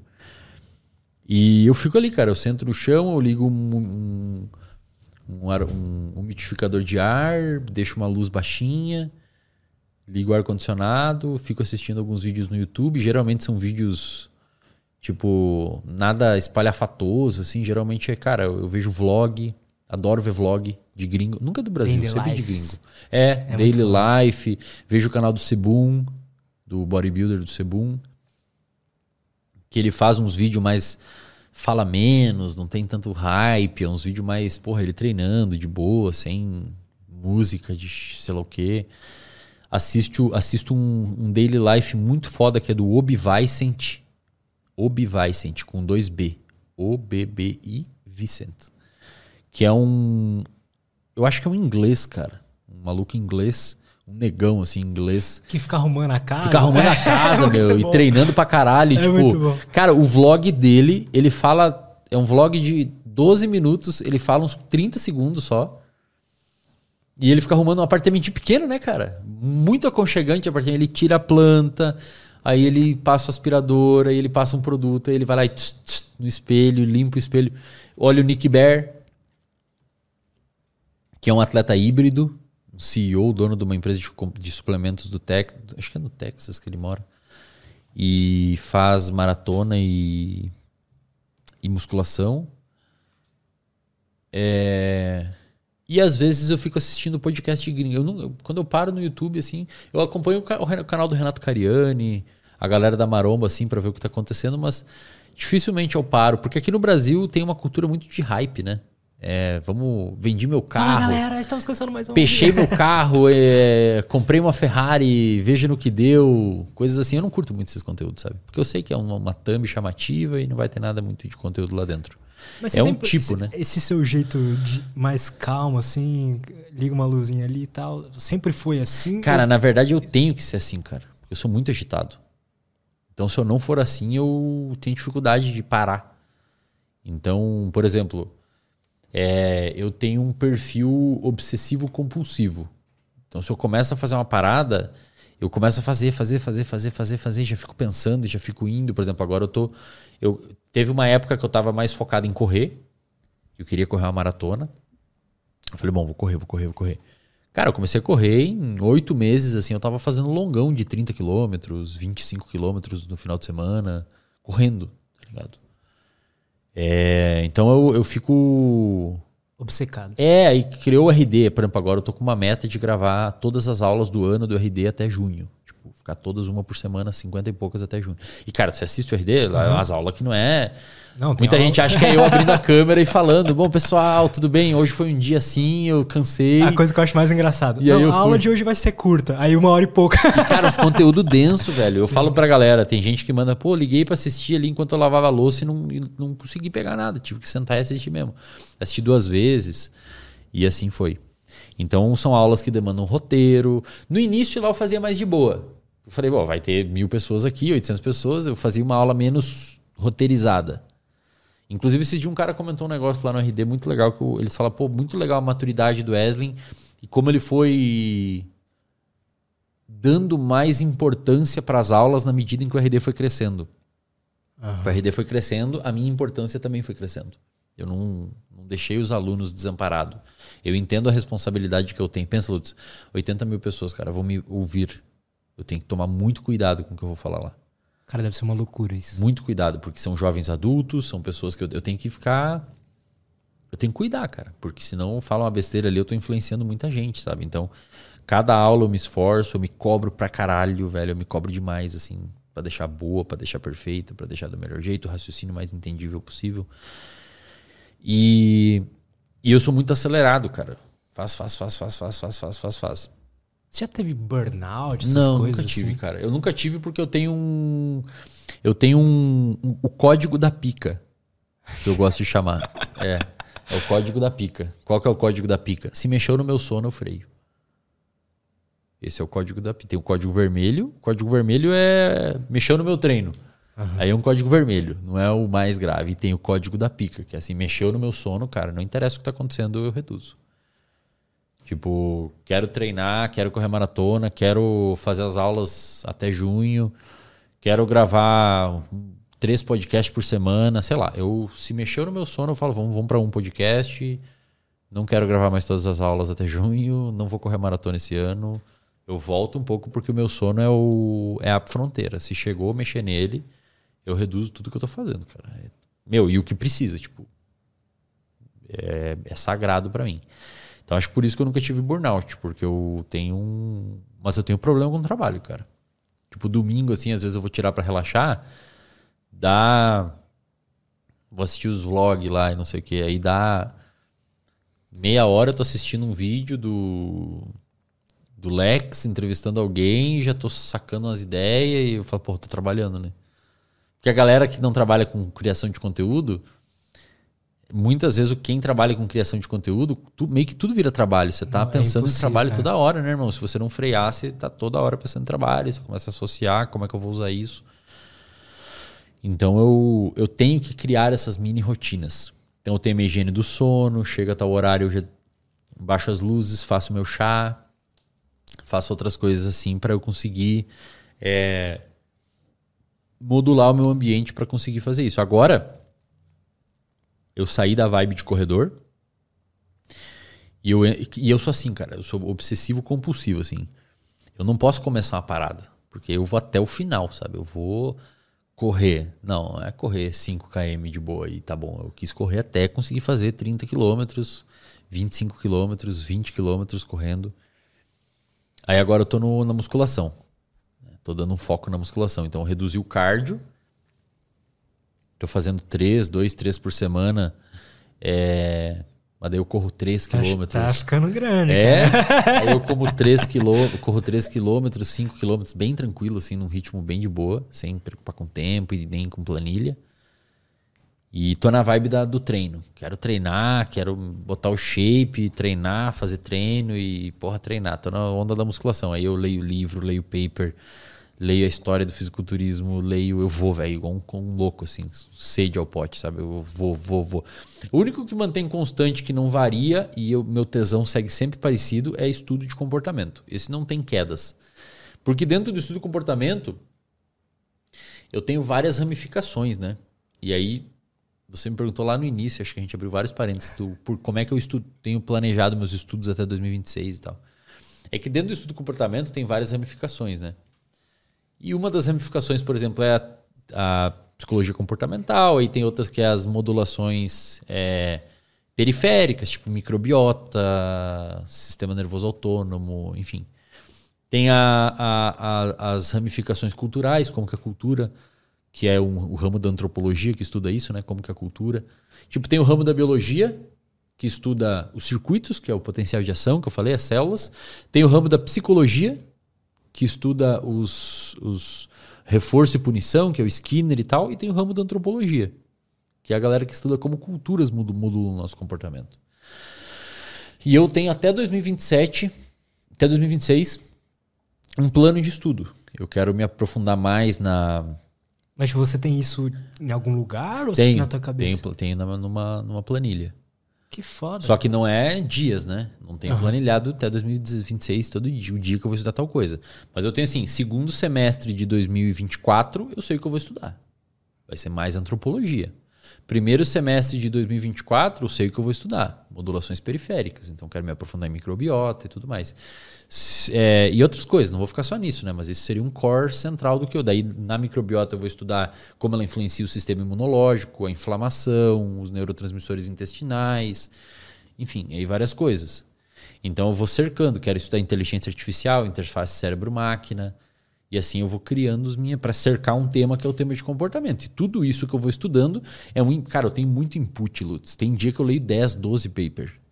Artigo científico, 10, 12. Eu fico ali lendo, lendo, anoto, anoto, anoto, lendo, lendo, lendo, anoto. Agora eu faço os estudos comigo no YouTube, tô fazendo lá os estudos comigo. Eu fico quatro. Eu participei do primeiro, foi legal pra caralho. Cara, eu fico quatro horas lendo, estudando, focadaço, irmão. E isso daí eu leio, meu, tranquilamente 8, 10 papers ali. Tá, tá, tá, tá, tá, tá, tá, tá. E, e, esse input, eu preciso ter um output, eu preciso vomitar isso em algum lugar, senão eu fico louco, né? Ficar só entrando na minha cabeça, eu não discutir com alguém, falar, cara, olha o que eu li aqui, eu vou ficar maluco. E o jeito de eu vomitar isso organizado é o RD. O RD eu o RD eu falo, bom, tem que botar essa porcaria em algum lugar. Eu ligo a câmera e falo, bom, pessoal, hoje a gente vai falar sobre trivialidade da excelência, que é um tema que eu, que eu li aqui de um cara chamado é, de, um, de um sociobiólogo lá que estudou como a excelência trivial. Eu preciso soltar isso para algum lugar, cara. Entra em mim, eu mastigo, jogo fora o que não importa e dou o ouro ali para a galera no meu, clube, no meu clube de assinatura. Foi o jeito que eu consegui criar um ecossistema para sobreviver de estudo. Ou seja, você ganha dinheiro estudando. Eu ganho dinheiro para estudar. Todo mundo ganha, cara. É, eu falo assim para a galera. Sim. É, cara, o seu estudo, quando tem, assim, tem estudo que eu faço, que eu gosto de ler, eu estudo, mas Cara, ler paper não é algo, tipo, normal. É, daí, daí você pensa assim, Lutz. Pensa assim, ó. É, vamos fazer um exemplo aqui. O que, que você estava fazendo quarta-feira de manhã passada? Mais ou menos. Só lembro que eu fiz jiu-jitsu. Tá. de manhã. Tava fazendo outras, provavelmente você fez outras coisas. Assim. Fiz. Passou no mercado, coisas que- coisa da assim, vida, né? é. Falou com a sua namorada, enfim. Sim. Pois é, enquanto você estava fazendo isso, eu estava estudando. Eu estava lendo sobre regulação emocional. Regulação emocional é uma coisa que, inclusive, a gente faz dentro da psicoterapia. Se um dia você quiser saber sobre regulação emocional, você me dá 29 reais e eu te ensino. Porque vo- eh, você comprou o meu tempo. Enquanto você estava com a sua namorada, enquanto você foi para Floripa viajar, enquanto você está aqui fazendo podcast, eu tô lá estudando. Aí depois a gente troca. Você fala, Wesley, obrigado pelo seu tempo, toma aqui meus 29 reais todo mês, e eu vou pegar aqui aquele tempo que você ficou mastigando aquele estudo e vou, vou, vou pegar o, só a nata, para não perder tempo igual você perdeu. Você usou quatro horas para montar uma aula de meia, então vou assistir a sua aula de meia. É uma troca, cara. As pessoas têm que entender que é uma troca. Enquanto, eu- enquanto você está com a sua família, enquanto você está com seus pais, enquanto você está estudando o que você gosta, eu estou estudando uma coisa que você não ou não teria capacidade, por não ter background, ou não quer, velho. Às vezes você só quer pegar o, o ouro do negócio, entendeu? Só que você tem uma profundidade maior do que o cara que vai assistir as aulas, né? Sobre aquele assunto. Ou você acha que o cara que assiste entende bem aquilo lá mesmo Não, e vai ter não. uma profundidade tão boa quanto Não, tu? inclusive eu falei pra galera, tem aulas aqui que você vai ter que assistir umas cinco vezes pra pegar ela. Vai ter que assistir, esperar uma semana, assistir de novo. A minha namorada usa RD como estudo. Ela, no caderno dela, tipo, tem páginas de uma Ela vai aula. anotando. É, exato, é isso aí, cara. Então, uma troca. É... Mas por que a gente tá Porque, falando isso mesmo? cara, a gente tava falando da, da questão do como você organiza seu estudo e tal. Isso. Mas por que você acha que você se interessou tanto por comportamento, assim? Porque tem outros malucos igual você que são obcecados por estudar, só que eles estudam outros temas, né? Cara, Da ciência em geral. boa pergunta, velho. Você acha que tem a ver com é, o, as suas, a- o tesão que você sente, esse êxtase, aquele negócio que você possa suando en- enquanto estuda? Eu sinto isso, por exemplo, quando eu tô estudando música. De onde você acha que vem isso, sabe? Porque eu não lembro, de, na minha vida, eu não lembro de ter... Meus pais não são músicos, não tem nem músico na Não, família. mas teve, cara. Tem alguém- alguma coisa. Alguém você, acredita? ouviu, alguém. É, é- é um repertório comportamental que você adquiriu, cara. Às vezes você seguia muito músico fã de uma banda. Alguma coisa assim. Eu acho, meu, que no meu caso foi que na graduação eu percebi que estudo te dá um certo poder, não no sentido pejorativo. Tipo, quando você sabe alguma coisa, você tem um certo poder, assim, as pessoas te escutam, você tem a atenção das pessoas, você consegue conversar com pessoas, você consegue elaborar um raciocínio, você consegue convencer pessoas, você consegue é, falar das suas ideias de uma forma minimamente entendível e você tem repertório para conversar do porteiro ao presidente. Né? E, e acho que quando eu entendi isso, que o estudo me dava isso, aí eu comecei a ficar com vontade de estudar. Inclusive, eu nem sempre estudei comportamento. Teve uma época que eu lia muito filosofia. Eu li os livros do Bertrand Russell, que é um filósofo que eu gosto bastante. É, a História da Filosofia Ocidental, são três livros dele, é, que ele fala de todos os, todos os pensadores. Eu li, li bastante sobre história. É, mas assim, cara, eu não posso. Ah, era isso que a gente tava falando. Eu não posso começar a estudar um negócio diferente. de O tesão por comportamento sempre existiu. Sempre estava ali. Não sei exatamente por quê. Acho que porque eu fui vendo que me ajuda e me ajuda nas minhas questões pessoais e tudo mais, né? E, cara, eu tenho um, uma mini missão com a psicologia no Brasil. Talvez eu não consiga impactar tanto, mas eu tenho. O que eu consigo impactar, eu tento impactar. Que é ensinar os alunos que existe um cérebro, que existem coisas além do Freud, que você pode estudar outras coisas para ajudar os seus pacientes e tal. Então, é meio que uma devolução para a sociedade do que eu sei, né? Eu tenho que, eu tenho que contribuir para a sociedade de alguma forma. Aí, é, geralmente quando eu começo uma parada, velho, é isso. É, tá ligado? Então é, é, muito obsessivo compulsivo, assim. E agora eu tô indo pro lado da musculação. Eu tô treinando, eu fiz a migração da corrida pra musculação, deve ter uns oito meses.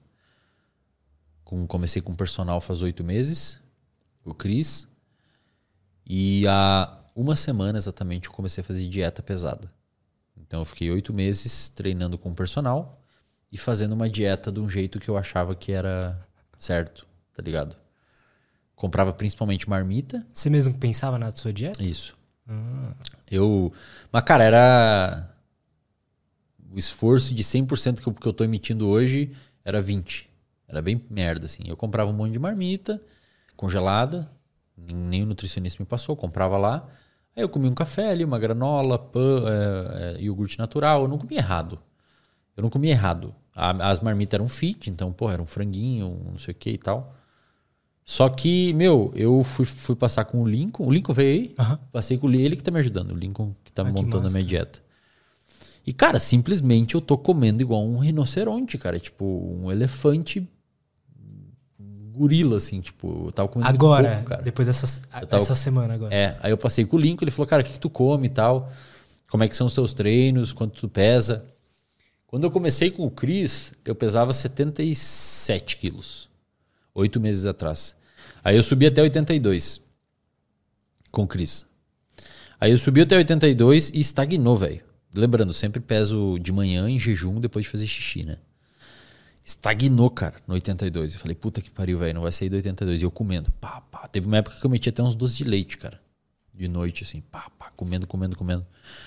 E estagnou, na porra do 82. Eu não sujava tanto para não vir muita gordura, então eu tentava comer mais alimentos saudáveis mesmo.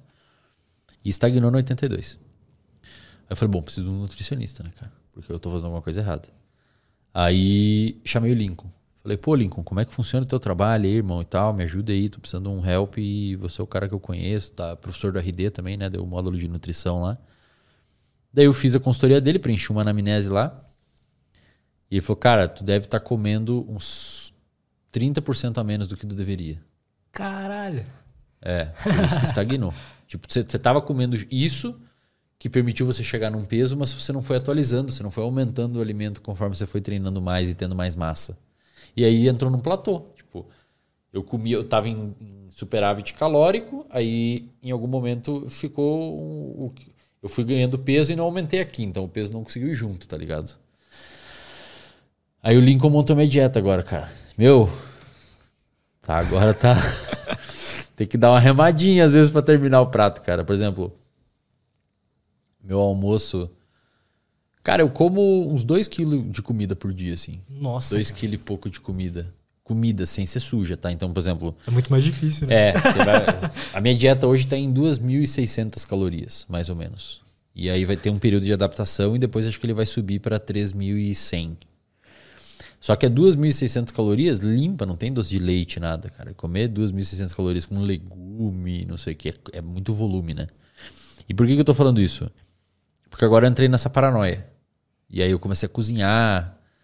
Aí eu já comprei um monte de coisa lá pra casa de cozinha. Aí compra colher, daí compra a panela, aí compra air fry, aí compra mixer, aí compra. Aí eu entro nessas. Agora é a, a parada é essa, tá ligado? É treino e dieta. e eu tô começando, cara, a perceber uma parada, e eu tô falando, eu tô falando tudo isso aqui porque agora vem a, a dica que eu vou dar pro pessoal que tá assistindo. Eu tô começando a perceber uma parada que a, a minha a calmaria ela tá sendo em parte sanada, resolvida pela, pela por cozinhar, cara. Cozinhar tá me acalmando. Eu, pá, vou ali, cozinho, fico pensando quanto que eu vou botar, como é que eu faço. Eu preciso de 150 gramas de legumes mistos para tomar para jantar. Eu preciso de 150 gramas de frango, preciso de 220 gramas de batata e eu preciso de, sei lá, X de abacaxi como sobremesa. Aí você fica pensando, fica organizando, mas daí eu posso trocar batata por isso, vou fazer um macarrão. Então, essa calmaria que eu gosto, ela tá sendo encontrada no alimento, sabe, na, na cozinha. Que você gosta e que você diz que é necessário, né? É, cara, e Pra aí eu, eu tô, tipo, curtindo essa vibe de produzir minha própria comida, fazer meu próprio alimento. Porque, cara, eu tinha grana, eu tenho grana pra, se eu quiser, É, não precisaria. contratar né? uma pessoa pra fazer pra mim, né? Muita gente me manda isso. Porra, vai contrata alguém, cara. Como é que tu tá gastando seu tempo aí e tal? Eu falo, não, cara, eu quero. Eu quero ter esse contato com a alimentação, sabe? Porque senão eu acho que o processo ia ficar menos é, recompensador no final, saca? Então deixa, fica a dica pra galera aí, às vezes sobra um tempo em casa, o cara fica rodando no TikTok e no Instagram. Às vezes seria legal produzir um- uma refeição, pelo menos, né? Eu comecei a cozinhar tem uns dois meses também. Porque eu tenho uma pessoa que eu pago que faz pra mim. Você tem alguém, olha aí, ó, viu? E, e realmente, cara, você vai pegando gosto pela parada. Né? Eu encontrei um canal no YouTube que ele ensina receitas. é, tipo, de 20, 25 minutos você faz uma receita muito proteica e, e saudável, sabe? E aí, pô, aí você vai fazendo, vai gostando. Aí você vai encontrando o tipo de tempero que você gosta. Exato, velho. É legal, meu. É, É, massa. É uma. É uma meditação, sabe? Você tá ali, aí você não pensa em outra coisa, você fica ali arrumando teu alimento. Eu, eu, eu tô curtindo pra caralho o processo, assim. Cara, a gente pode fazer uma pausa rapidinho, só pra ir no banheiro? Fechou. A gente já volta. Cara, a gente tava aqui conversando em off, né? Sobre estresse. E ano passado eu tive três burnouts, cara. Caralho, velho. É. Puta merda. Porque eu acho que, eu Que sou rolou? um pouco. Você parece um cara tão de boa, velho. É porque eu sou obcecado, igual você. Só O que- cara chega aí, tá de boa. Cheguei do jiu-jitsu. É, cara. Aí agora eu tava assistindo um cara aqui no YouTube. Eu falei, pô, o Lutz é tranquilão, né, velho? É, cara. É, pra você ver como as coisas também O às que, que vezes. rolou? O que, que rolou? Cara, Tipo, o que, que significou pra você, time? Tipo, despirocou ou abandonou tudo? Qual Não, que foi o desfecho eu, tipo. funcional disso na prática? Boa. Cara, eu inventei. Eu quis fazer um monte de coisa que. Eu já tava com o podcast funcionando, sabe? Já, já, eu já posso viver disso e tal, mas eu nunca consegui ver como suficiente. Tanto monetariamente, apesar de ser, tanto tipo de, de me preencher. Aí é uma coisa subjetiva que eu tô falando agora. E daí eu fui fazendo um monte de coisa. Eu lancei o curso sobre YouTube, aí eu lancei um outro canal, e aí fui criando várias coisas assim, é, virando sócio de um estúdio também de podcast, e aí eu fui, tipo, criando coisas pra. Só que nun- nunca preenchia, sabe? E daí eu tava, tipo, mexendo no meu sono, começou a trabalhar demais. E aí eu tive o primeiro burnout no começo do ano, em março, depois eu tive um mais ou menos ali no meio, porque eu inventei de criar mais outra coisa. O canal que você fala é aquele lá, o Estoico o Moderno. estoico. Porra, aquilo lá você fez num negócio bizarro, né, velho? Aham. A galera sabe aí? Sabe, Conta pra pô. galera aí, como é, que foi? O estoico moderno, Com um vídeo você conseguiu... monetizei o canal. Um vídeo, o primeiro vídeo deu tipo 200 mil views já. Não tinha, tinha zero inscrito. Zero. Eu nem falei que era eu no primeiro vídeo. Nada. Tipo, só... Nenhum inscrito, cara. E Nem você não divulguei. tinha postado nada e arquivado. Não, não, não. Não, cara, foi tipo. Eu, e você não eu- eu divulgou documentei isso em outro curso. canal? Não. Não pediu pra jogar num grupo? A fora? minha jogada era o seguinte: eu, enquanto eu fiz o tava fazendo o curso sobre YouTube, eu tive um insight, falei assim, mano, e se eu criar um canal ao vivo e tipo, mostrar eu, eu fazendo ele dar certo com o meu método? E foi isso. Foi essa parada, assim. E eu tava gostando de ler sobre estoicismo, então foi mais ou menos o que você falou. Vou- eu vou ler aqui sobre o que eu gosto, estudar, criar um roteiro. Alguns roteiros eu copiei da gringa, e aí eu criava vídeo, sabe? Um por semana. Depois eu quis fazer dois. Só que, cara, é, é foda isso. Eu, tem um limite onde eu acho que o cara consegue chegar, sabe? E eu nunca consegui ver esse limite. É sempre. Eu vou fazendo, fazendo, fazendo, fazendo obcecadamente até acontecer alguma coisa. É, cara, o- e aí. Isso e- que é algo que eu admiro em você. Eu vejo que você tem muito bem esse work-life balance, sabe? Não, eu vou, eu vou. Eu tenho, eu tenho muito bem delimitado isso, cara. Tem coisas que chega uma hora assim, eu falo, bom, daqui pra frente começou a prejudicar significativamente minha saúde, pode explodir o mundo que eu não tô nem aí, tá ligado? E eu desligo uma chavezinha da cobrança também, cara, que pra mim é o mais difícil. O meu sócio tá aí, ele sabe como é que eu funciono. A minha autocobrança, cara, é altíssima, assim. Eu quero dar boa aula, eu quero entregar rápido, eu quero entregar o melhor. Tem que ser na prática, vamos, faz, faz, faz, faz. Mas essa autocobrança já te prejudicou Já, vez? e é inclusive isso. Quando, quando toca na minha saúde mental, eu falo, foda-se. Se sair uma merda, foda-se. Tipo, a minha saúde mental, ela tá acima de qualquer um, qualquer item. A hora que os dois itens se cruzam, eu falo, bom, passou um- uma cláusula pétrea na minha vida. E tipo assim, eu não vou matar ninguém, mas se mexerem com a minha família, eu mato. Uma parada assim, sabe? Tipo, mexeu numa seara que não podia. Aí ali naquela, naquele ecossistema, que é a minha saúde mental, existem outras leis psicológicas que estão em vigor. Mais ou menos isso. Então, por exemplo, quando eu comecei a clinicar, acho que foi o momento mais foda, assim, pra mim, cara. Quando eu comecei a clinicar, eu tinha um volume de paciente muito alto, né? Porque eu tava. Pensa assim, cara, eu comecei a clinicar, aí em agosto eu fui no Petri, Então você começou a clinicar em 2020. eu comecei, é, eu comecei a clicar, a clinicar em 2020, tipo em, em setembro de 2020. Tá. Eu fiquei clinicando, cobrando ali 150 horas, 180 horas. E eu atendia mais ou menos uns oito pacientes por dia, de segunda a sexta. É. E, cara, ali eu já tava ganhando um dinheiro que eu falei, pô, meu Deus, cara, ganho muita grana, velho. Minha vida tá ótima, tá perfeito. Aí eu fui clinicando, fui clinicando, fui clinicando. Aí me chamaram pro Petri. Que foi onde eu fui meio que revelado, né? Aham. Aí eu falei, bom, agora os caras estão de sacanagem, né, velho? Vão botar um microfone na minha cara e deixar eu falar por cinco horas. Eu falei, bom, fiz um roteiro lá com alguns pontos que eu queria falar pro Petri. Porque eu vejo muita gente, até uma dica aí que eu dou pro pessoal que é mais novo, né? Mais novo no sentido da internet, não de idade, né? Você que recém tá começando na internet, cara. Se o Lutz te chama pra vir cá, se prepara, né, meu? Tipo, não é que você vai atravessar a entrevista. Mas, tipo, dá uma revisada no que você melhor sabe sobre a vida e de acordo com o que o Lutz vai perguntando, vai trazendo o que você pode contribuir. Não vem aqui falar de você. Isso que a galera não entende, sabe, cara? É, sei. Tipo, cara, você vai chamar o cara ali, beleza, você quer saber, né? Mas às vezes o cara fica contando as histórias de infância, tipo, o público não sabe quem é, cara. Quem pode contar a história? Ou eu posso contar a história de infância hoje. já... Agora a gente quer saber, entendeu? Exato, mas quando eu tava lá no início, cara, eu falei, nem, quero, nem vou falar quem eu sou, quero nem saber, que, por- mim que nem, saiba o meu nome. Eu vou falar o que eu sei que pode ser útil para eles. Eu quero, as pessoas consomem conteúdo que, isso- que, que resolve o problema deles, entendeu? E eu fui lá no Petri assim.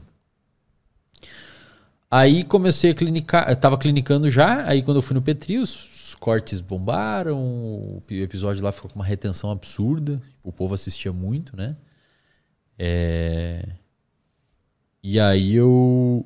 Aí me chama, você, você me chamou aqui, o Fermento me chamou lá. Nessa época, como é que era a sua vida? Assim, que Eu que- atendia paciente. Era atendia paciente, é, segunda, terça, segunda, quarta e sexta, acho que eu atendia paciente, e terça e quinta ia pro laboratório fazer experimento. Doutorado. Ah. Aí eu treinava na época, fazia corrida, mais corrida do que musculação. E por corrida é melhor porque você resolve mais rápido, né? Às vezes você tem um treino de corrida que é um treino de estímulo que em 40 minutos, 30 minutos você resolve. E você faz na rua, precisa ir lá na academia e tal. E fazia corrida. E.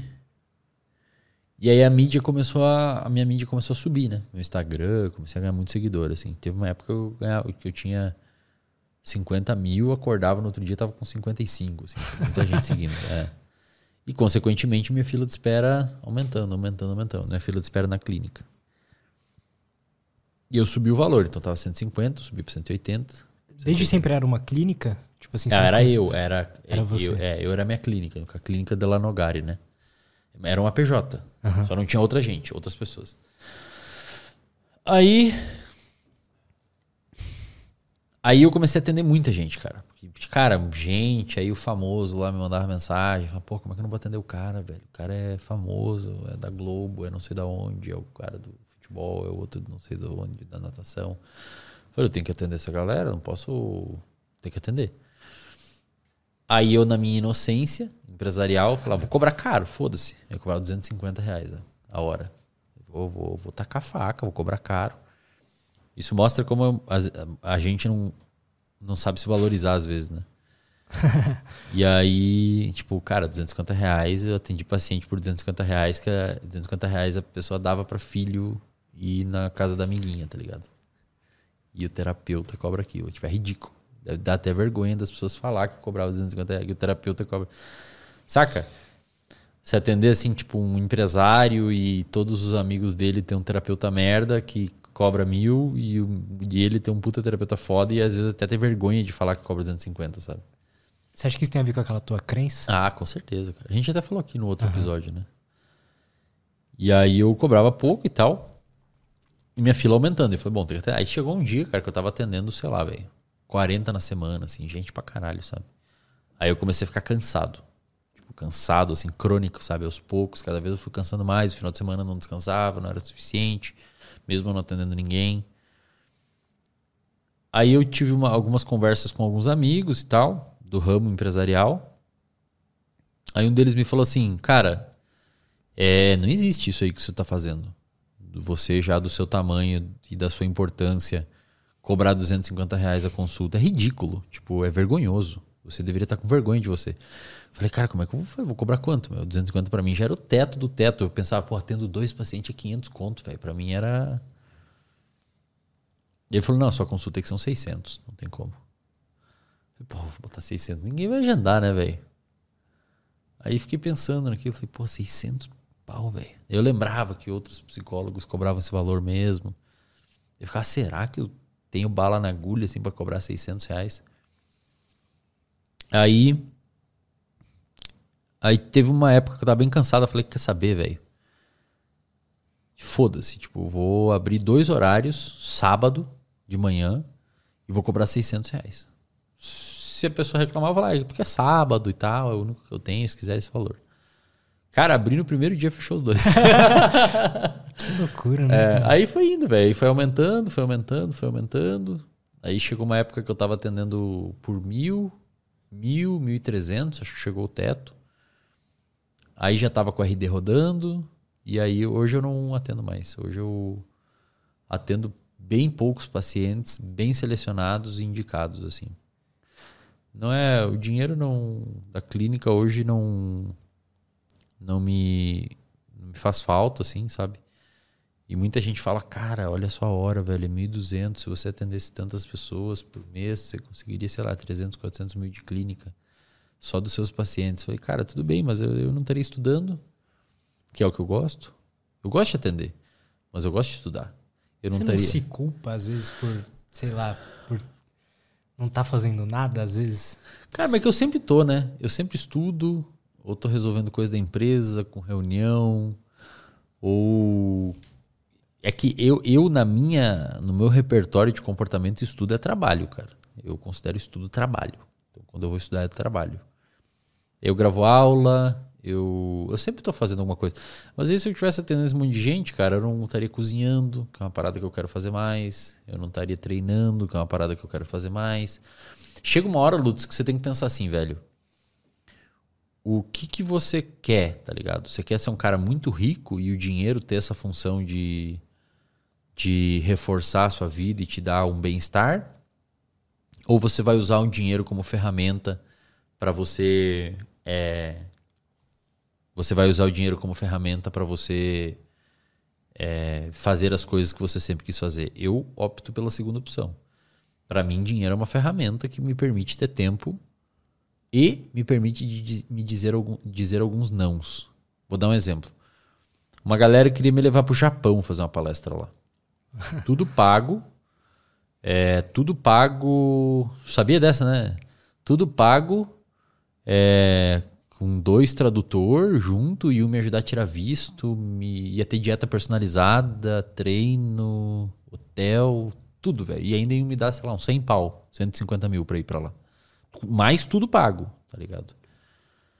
Falei, cara, eu não quero ir, velho. Eu quero fazer minha dieta. Só quero cozinhar minha cenoura aqui fazer agachamento. tá ligado? Então, assim, se eu não tivesse cuidado do meu dinheiro e do meu patrimônio e tivesse cometido o erro que muitos cometem de correr atrás do próprio rabo, você ganha 50 mil, gasta 60. Você ganha 8, gasta 9. Ganha 3, gasta 5. Eu ia ter que aceitar essa bosta desse negócio e, e.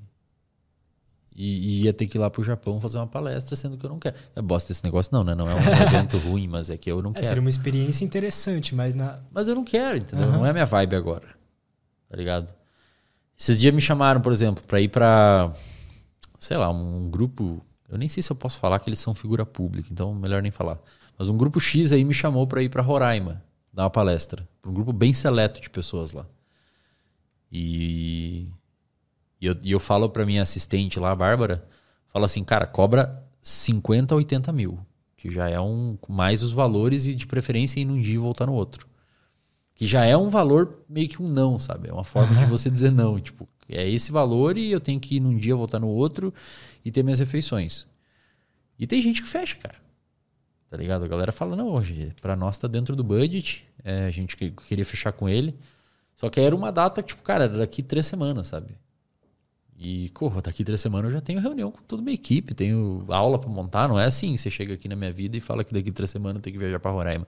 Eu tenho agenda.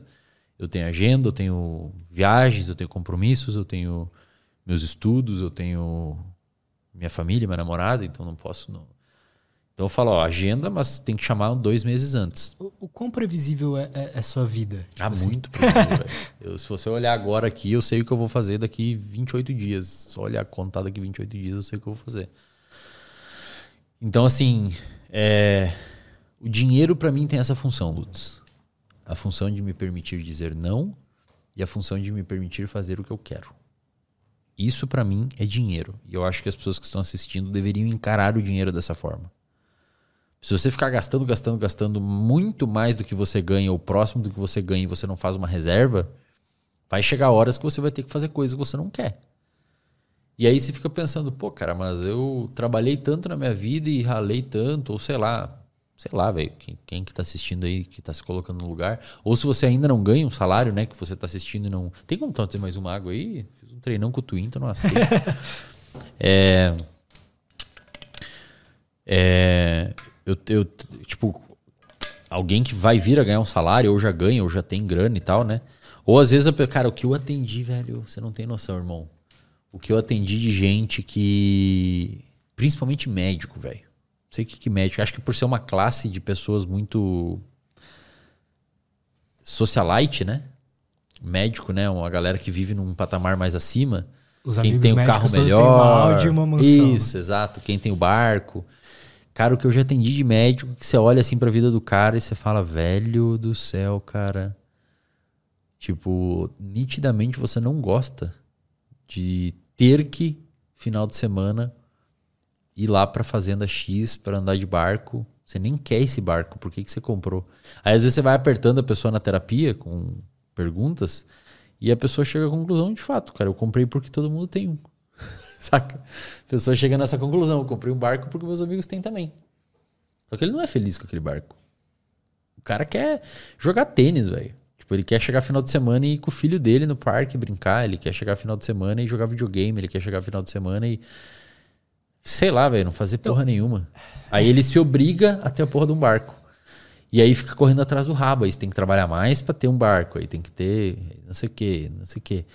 E aí quando você vai olhar a função que a grana deveria ter, ela se perdeu, porque, porra, parabéns, o dinheiro tá, tá tendo a função de te dar mais trabalho. Então eu vejo o dinheiro. Até tem um movimento na internet. É, velho. Até tem um movimento na internet chamado Fire. Que são. Eu nem sabia que existia, me mandaram. Me chamam de minimalista, me chamam de um monte de coisa que eu nem sei que existe. é, é, Fire é um grupo de pessoas que tem como objetivo ganhar o máximo possível de dinheiro cedo e se aposentar. É, um, é uma sigla em inglês, não lembro exatamente. E aí existe essa galera, sabe? Tipo, que quer acumular um patrimônio grande e parar de trabalhar para fazer o que quer. Tipo, eu felizmente não preciso fazer isso, porque o que eu quero fazer é o meu trabalho. Eu então, também, se um, é, eu também É, se um dia eu falar assim, agora eu vou parar. Chego ali pro sócio, chego pra equipe, falo, pessoal, tô parando de trabalhar. Provavelmente vai dar três semanas, eu vou falar, cara, eu estudei um monte aqui, gravei umas aulas aí, vou vender essas aulas pro pessoal. Porque eu gosto de estudar, cara. Minha vibe é estudar. Então, eu fiz uma promessa lá atrás para um amigo meu. Falei assim: quando eu chegar em X valor, eu vou diminuir meus pacientes para tipo um por dia. E quando eu chegar em, em Y valor, eu vou me considerar aposentado e só vou treinar e estudar, cara. E divulgar conteúdo na internet. Vai ser minha vida, tá ligado? E eu tô nessa vibe. Assim. Então, já tô próximo, assim. Vai chegar o um momento que, cara. Tipo. E, e, e, e eu, e eu preciso. Você tem muito claro, né, cara, na tua cabeça, assim, o que, que você gosta é, cara, de fazer. E eu preciso tomar cuidado, velho, porque esse momento vai chegar muito cedo. Eu tenho 28 anos, né, meu? Então, tipo, não é normal pra uma pessoa com 28 anos ter esse, entre aspas, problema bom. De tipo, beleza, o dinheiro você venceu. Ah, no jogo da vida, a parte de dinheiro você tirou do seu mapa de preocupações. E agora, o que, que vai ocupar esse lugar? Que para muitas pessoas é o principal lugar da vida, né? Uhum. As pessoas muitas vezes só se preocupam com isso porque não tem o dinheiro para você correr atrás. E eu, e eu, e eu tipo, resolvi esse problema. Aí eu tenho que ressignificar algumas coisas, porque senão eu fico mal, né, velho? Fica um buraco. A você galera acha, que fica rico e deprime. É, então, eu te contei, acho, no WhatsApp de um amigo que ele veio aqui no podcast, ele vendeu a empresa dele por 100 milhões, com 28 anos também. E, e ele falou que depois que ele fizeram, perguntaram para ele, né, pô, e, e aí, resolveu todos os seus problemas? Então ele falou, resolvi os problemas que o dinheiro resolve. É. Só que ele falou, depois eu tive que começar a estudar filosofia e tal, estudar coisas, porque Cara, lá, tu tem que ter um lugar pra botar no lugar, velho. Tem que botar algo no lugar. Tipo, eu sei que é estranho eu lembro no passado que eu ouvi assim as pessoas falando, cara, dinheiro é, não traz felicidade e tal. Isso é bobagem, tá? Aliás, eu li um. E vai ser uma aula lá no RD mostrando que dinheiro traz sim bem-estar subjetivo, que é o que a gente chama de felicidade. Tem um platô, mas ele traz. E. Então, assim, dinheiro ajuda você a ser feliz. Só que tem um platô, tem uma hora que o dinheiro não tem mais esse efeito. Ele leva a sua felicidade até um lugar. Depois ele não puxa mais para cima, mesmo você ganhando mais. Tá ligado? É... Para mim foi justamente o contrário. Como eu, toda vez que eu começava a ganhar mais, eu ficava com mais estresse. Porque eu tinha que cuidar de mais funcionários, é, mais exato, coisas. mas aí você tem que ter uma gestão, né, cara? Exato. Eu tenho ele, né? ele é o responsável por isso, tá ligado? É. Então tem que, senão não funciona. Se eu tivesse que cuidar de tudo, tipo, tem o João, que é o meu sócio da minha clínica. A gente tem 30 psicoterapeutas lá. E é ele que gerencia. Eu sou o comercial da clínica. A gente fez uma sociedade, assinou no contrato, e na sociedade, na repartição da sociedade, a gente acordou entre as duas partes que o João é o CEO operacional da clínica, ele que faz acontecer e, e ele, ele é responsável por fazer tudo acontecer e ter uma boa entrega de qualidade na consulta. Então, o terapeuta não está cumprindo com as nossas expectativas, a gente demite. O terapeuta, tipo, a gente tem. A clínica tem 30 terapeutas, né? Tem dois médicos, 30 terapeutas e dois nutricionistas. Então, se algum não está cumprindo, a gente desliga ou finaliza a parceria. Ele é o responsável por monitorar isso, cara. Eu não sei. Tem inclusive alguns lá que eu nem sei quem são. Nunca falei. Porque na minha parte contratual, eu falei, eu garanto que eu vou entregar possíveis pacientes para esses terapeutas. Então, tu cuida deles, uhum. que eu descarrego a galera aqui, eu, vou, eu trago mídia para a clínica. E você faz um bom trabalho atendendo. Esse foi nosso acordo. Com o Lucas, eu fiz outro acordo. Falei, cara, a gente vai criar o RD, você vai ser o CEO e a sua responsabilidade vai ser fazer com que o, o time ande. Tipo, a minha responsabilidade vai ser estudar e fazer boas aulas, entregar um bom conteúdo em neurociência e comportamento. E você tem como responsabilidade de gerenciar o time. Se alguém está fazendo cagada, demite quem está fazendo cagada. Se alguém não está se esforçando, demite quem não está se esforçando. Porque é tudo PJPJ, né? Então são contratos. Então a gente desliga o contrato, não tem problema. Se alguém não está entregando de alguma forma, desliga o contrato. E ele é o responsável por fazer o bagulho operacional. Faz, faz é, networking com pessoas de fora, conhece outros CEOs, traz ideias, me ajuda na parte estratégica. Vamos lançar que produto, vamos fazer um aplicativo, vamos fazer a comunidade. Então ele me ajuda nisso. E nesse, nessa empresa, minha função é estudar e dar aula. A gente acordou dessa forma. Você tem que ter alguém assim, senão você fica com a função criativa. Imagina eu, cara, no lugar, se não tivesse eles dois, eu ia ficar louco, eu ia ter uhum. deprimido já. Como é que eu ia conseguir fazer tudo isso e estudar, tá ligado? Então. Eu acho que essa questão de você se cobrar muito te ajuda muito. Só que na minha vida eu vejo que me atrapalhou. Cara, é que no seu caso, acho que, acho que não, não significa que. Eu já te falei isso outras vezes, né? Você precisa de um gerente, né? Você precisa de um cara que, que gerencia o teu negócio para que você desprenda disso e vá estudar. Você é muito mais útil estudando do que gerenciando, vendo se o funcionário fez o trabalho ou não, entendeu? Então você precisa de um gerente. É uma questão é, estratégica gerencial mesmo, de gestão. E quando a gente viu que o negócio estava crescendo tanto, a gente começou a correr atrás disso, saca? A gente começou a correr atrás de estudo, começou a correr atrás de, de técnicas de gestão e tudo mais. Então é uma questão que você tem que. Tem que e, e, e isso está condizente com o que eu penso sobre dinheiro. Tipo, para mim, não ia fazer sentido a minha saúde mental tá derretendo, eu tá ganhando muito dinheiro, porque eu não tenho sócio e resolvi peitar tudo sozinho, então eu tô ganhando muito mais grana mas minha saúde mental tá derretendo. E aí, eu, uma hora eu ia parar e pensar: peraí, mas a matemática ela não tá ajustada, porque uhum. eu sempre quis ter dinheiro para me dar tempo.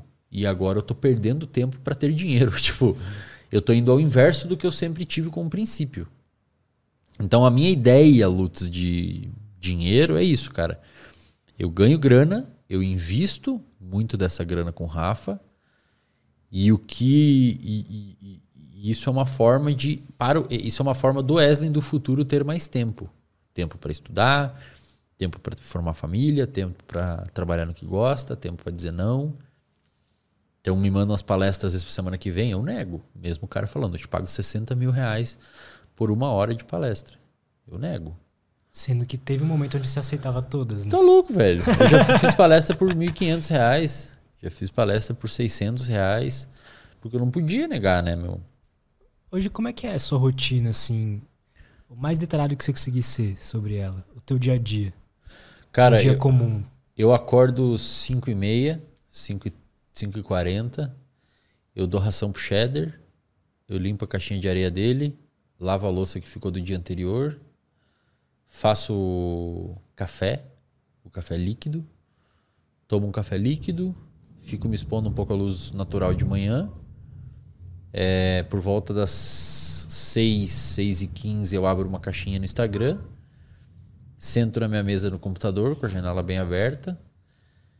Boto uma musiquinha lo-fi, que é uma musiquinha mais calminha ali no início do dia. E fico trabalhando, respondendo caixinha, né? Da galera mais ou menos uns 45 minutos, até umas 7.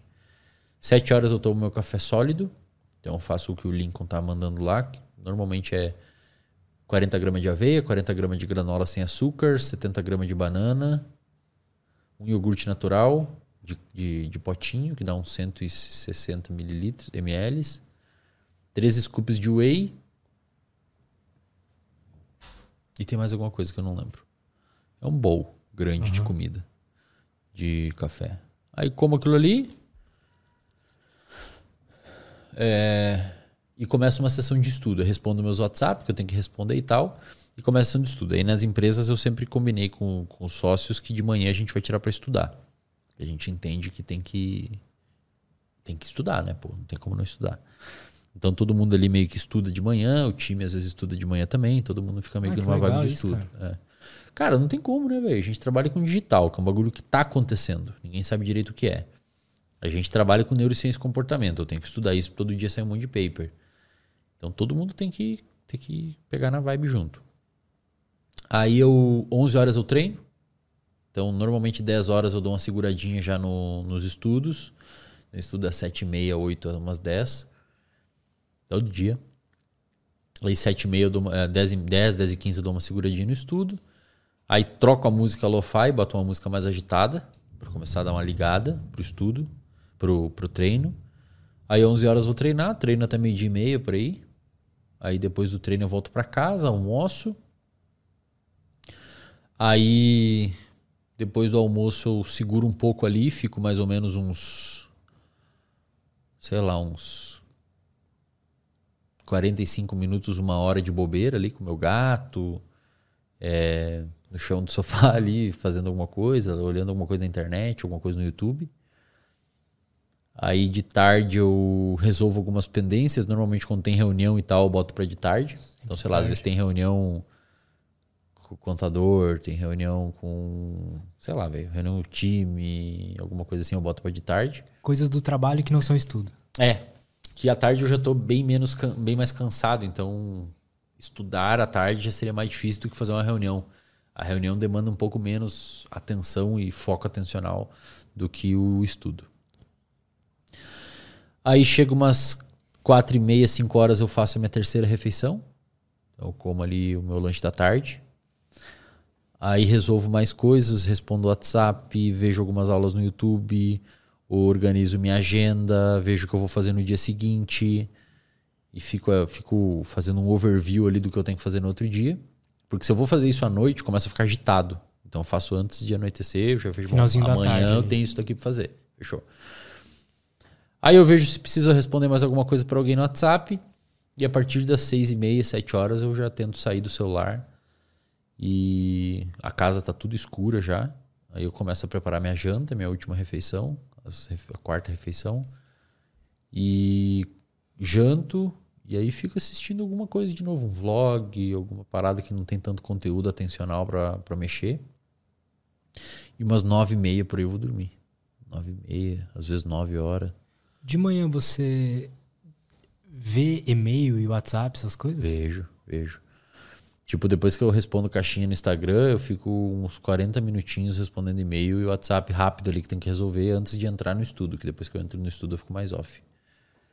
É a minha rotina, cara. Aí sexta-feira é o dia que eu tiro para resolver, tipo, dentista. Eu tento não marcar dentista, exame de sangue no meio da semana, porque senão eu quebro essa rotina. Então, sexta tarde é o dia que eu tiro da minha agenda, então faço mercado, vou ao dentista, vou ao médico, vou ao, ao CFC, vou ao.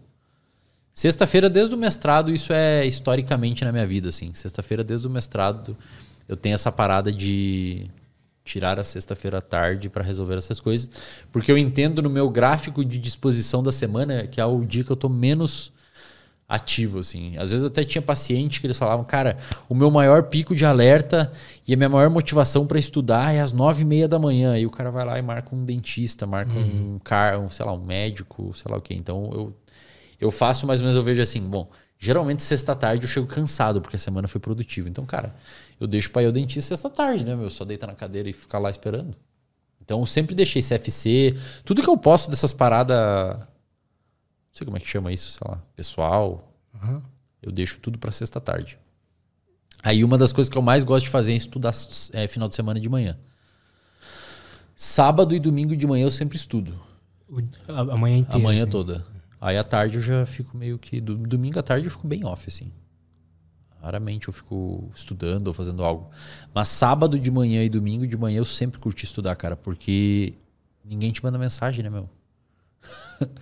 Ninguém te manda mensagem. Tu, tu, mesmo durante a semana, tu deixando teu celular no não perturbe, naquele que não notifica, uhum. é, eu, às vezes, porra, às vezes alguém te liga, pipoca alguma coisa, né? No domingo e no, no sábado e no domingo de manhã ninguém te manda nada, irmão. Tem dias, a minha namorada até é, no início achava um pouco estranho, assim. Mas tem domingos, por exemplo, que eu acordo 4 e meia, cara. Eu boto despertar 4 e meia, 4 e 45. Só pra estudar, tipo, até umas 8. Daí 8 horas, porra, minha família já manda não sei o quê. Aí minha irmã manda não sei o quê. Aí já o cachorro do vizinho ali, aí o carro lá começa a buzinar. Então tem final de semana que, que é uma época que eu tô louco para que chegue carnaval, cara. Porque eu sei que carnaval todas as manhãs vai estar tá tudo quieto. Tá ligado? Que a galera sentido, vai estar tá tudo né? de ressaca e tal. Então eu tiro esses tempos para estudar, porque ah, tá calmo, sabe? Não, e não é, não é só questão de barulho, cara. É uma questão de tipo assim. Porque quando eu tô numa terça-feira de manhã estudando, eu boto meu celular não perturbe. Aí eu, eu tenho um não perturbe personalizado aqui, que eu que tem um não perturbe que só os meus dois sócios e a minha namorada e minha família é, notifica, a tela brilha só quando eles mandam. Os outros que mandam fica tocando ali. Porque são pessoas que importam ali, né? Se tem algum pepino e tal. Pessoas... E eles sabem que eu estudo esse horário, então eles não perturbam se não é nada realmente urgente. Então eu sei que se der pica, é, é uma pica cactus mesmo. Agora, mesmo estando no não perturbe, eu sei que vai ter gente mandando, tá ligado? Saca? Tipo assim, como é que eu posso explicar? É como se você estivesse num estúdio à prova de som, mas você sabe que lá fora tá rolando um algazarra. É, eu, eu, por exemplo, às vezes eu ignoro o e-mail e o WhatsApp, só que eu sei que tá acontecendo alguma coisa. Exatamente. Cara. Então você não você consegue desligar, mas você sabe que o bicho tá pegando ali, tá ligado? Agora, quando é de manhãzinha, velho, tipo sábado ou domingo, bem cedinho, tipo quatro e meia, cinco da manhã, aí você sabe que não tá acontecendo nada. Tipo, tá todo mundo dormindo, então você pode ficar de boa ali fazendo outras paradas que você sabe que ninguém tá te mandando nada, tá ligado? Então, eu gosto muito, sim, cara. Só que daí no dia anterior eu vou dormir geralmente nove. Aí o que eu faço, por exemplo, quando eu quero fazer isso, tem dias que eu tô animado, cara. Tipo, eu durante a semana eu vi dois artigos que são muito foda, só que eu não tive tempo de ler. Aí lá na minha agenda, eu vou lá no sábado, aí coloco, vou estu estudar essa, estudar esses estudar, estudar. Aí eu boto das 5 da manhã às 8. Pô, 5, 6, 7, 8, são 3 horas de estudo. Então, quando todo mundo tá acordando domingo, eu já, eu já estudei três horas, tá ligado? Só que eu não faço isso sempre, né? Mas daí o que eu faço no dia anterior? Porque 5 da manhã para mim é muito cedo para acordar. Eu acordo normalmente 6. Então, se eu puxo um dia antes, uma hora antes, eu tenho que dormir uma hora antes. Uhum. Então, o que, que eu faço? Se domingo eu quero estar tá na vibe de ler os três artigos top que eu, que eu selecionei durante a semana, sábado eu treino musculação. Geralmente eu treino sábado musculação normal e ainda dou uma corrida. E aí sábado eu acordo bem cedo também. Porque aí chega sábado de noite, cara, eu tô destruído. Então, 8 e meia da noite eu durmo. Eu durmo de 8 e meia e acordo naturalmente às 5. Então, eu vou fazendo esses jogos, sabe? Não adianta você acordar 5 horas para estudar e tá destruído, cansado, porque você foi dormir meia-noite, né? E também não vai adiantar tanta coisa. Não vai render E muito. aí, sua forma de relaxar durante, durante a semana é, é só no finalzinho ali da. No finalzinho da tarde e depois do almoço. Depois do almoço eu fico uma horinha, uma horinha e meia ali mais de boa. E no finalzinho da tarde, o resto eu trabalho. Tipo, depois das 19 horas é mais tranquilo. Aí eu não faço mais nada. 18, 19 horas. Cara, e eu, eu queria te fazer uma pergunta que agora você tá E domingo, né? cara. Domingo eu... Domingo, domingo à tarde é offzão. Aí você fica assistindo série? Cara, fico assistindo Largados e Pelados. Fico assistindo um monte de parada no YouTube. Aí azar, tá ligado? Pega umas minisséries de oito episódios e assisto tudo ela e fico lá só de boa. Cara, agora que, que você tá namorando, o que, que para você são os pilares de um, de um relacionamento saudável? Cara, é. Eu acho que uma das coisas que mais prediz é, bom relacionamento no futuro e continuidade no relacionamento é tipo entender até onde você pode ir nas suas demandas de mudanças de outras pessoas. Tipo, cara, tem, tem gente que não vai mudar. E se você ficar insistindo para mudar por tua causa, vai ser vai ser um tiro no pé. Então, o que, que normalmente a gente vê na clínica, né? Sobre relacionamento? A pessoa começou a namorar, ela se interessou pelo sujeito de uma forma, porque muitas vezes o sujeito, ou a pessoa, né? Ou a menina, ou o homem, é, se mostrava daquela forma, e é uma forma que a pessoa não é. E aí, depois que firmaram o relacionamento, se descobre que a pessoa era de outro jeito. E aí você se apaixonou por um personagem, mas a pessoa de fato é de outra forma. E aí você quer que a pessoa seja daquele jeito. Mas a pessoa já não quer, porque já passou a fase de conquista, então já não tem tanta motivação para ser. Saca? Então acho que assim. Caralho. Um pilar importante assim nos relacionamentos é você entender como a pessoa é. E assim, meu. Tem que ser um pouco adulto na medida de, tipo assim. é. Você tem deveres e direitos, né? Tipo assim. Eu tenho direito de querer uma pessoa desse jeito. Tá? Mas a outra pessoa também tem direito de não querer ser daquele jeito. Então, se ela não quer ser daquele jeito, esses dois não funcionam. Agora a pessoa fala assim: não, mas por ele vale a pena tentar mudar. Então. Então, um jogo de. É, uma, é igual a gente falou de punição e reforço lá no início. O seu cérebro vai fazer um cálculo a, a contrapartida é grande o suficiente para eu tentar mudar esse jeito que eu tenho? Ou não? E aí é, é, é, é dentro de um cálculo que o seu próprio cérebro vai fazer. Mas o, o pilar de um relacionamento, na minha humilde opinião, saudável, é você entender o jeito que a outra pessoa é e não querer se atravessar na frente para tentar mudar. Falar, ah, mas esse jeito não dá, então não dá. Então não dá, tá ligado? Eu sempre digo para as pessoas, e me chamam de frio quando eu falo isso, né? Cara, tem 7 bilhões de pessoas no mundo, velho. Eu duvido muito que o Jorginho é o amor da tua vida. Desculpa. Tá ligado? A menina tem 19 anos, nunca mudou de cidade, mora no interior e acha que o Jorginho é o amor da vida dela. Tipo, não existe ninguém mais no mundo melhor que o Jorginho para ela. Uhum. Eu acho, cara, estatisticamente é impossível não existir ninguém melhor. Ah, mas o Jorginho é especial, não sei o quê. É especial, mas é especial porque você tem 19 anos. você não viveu nada ainda, entendeu?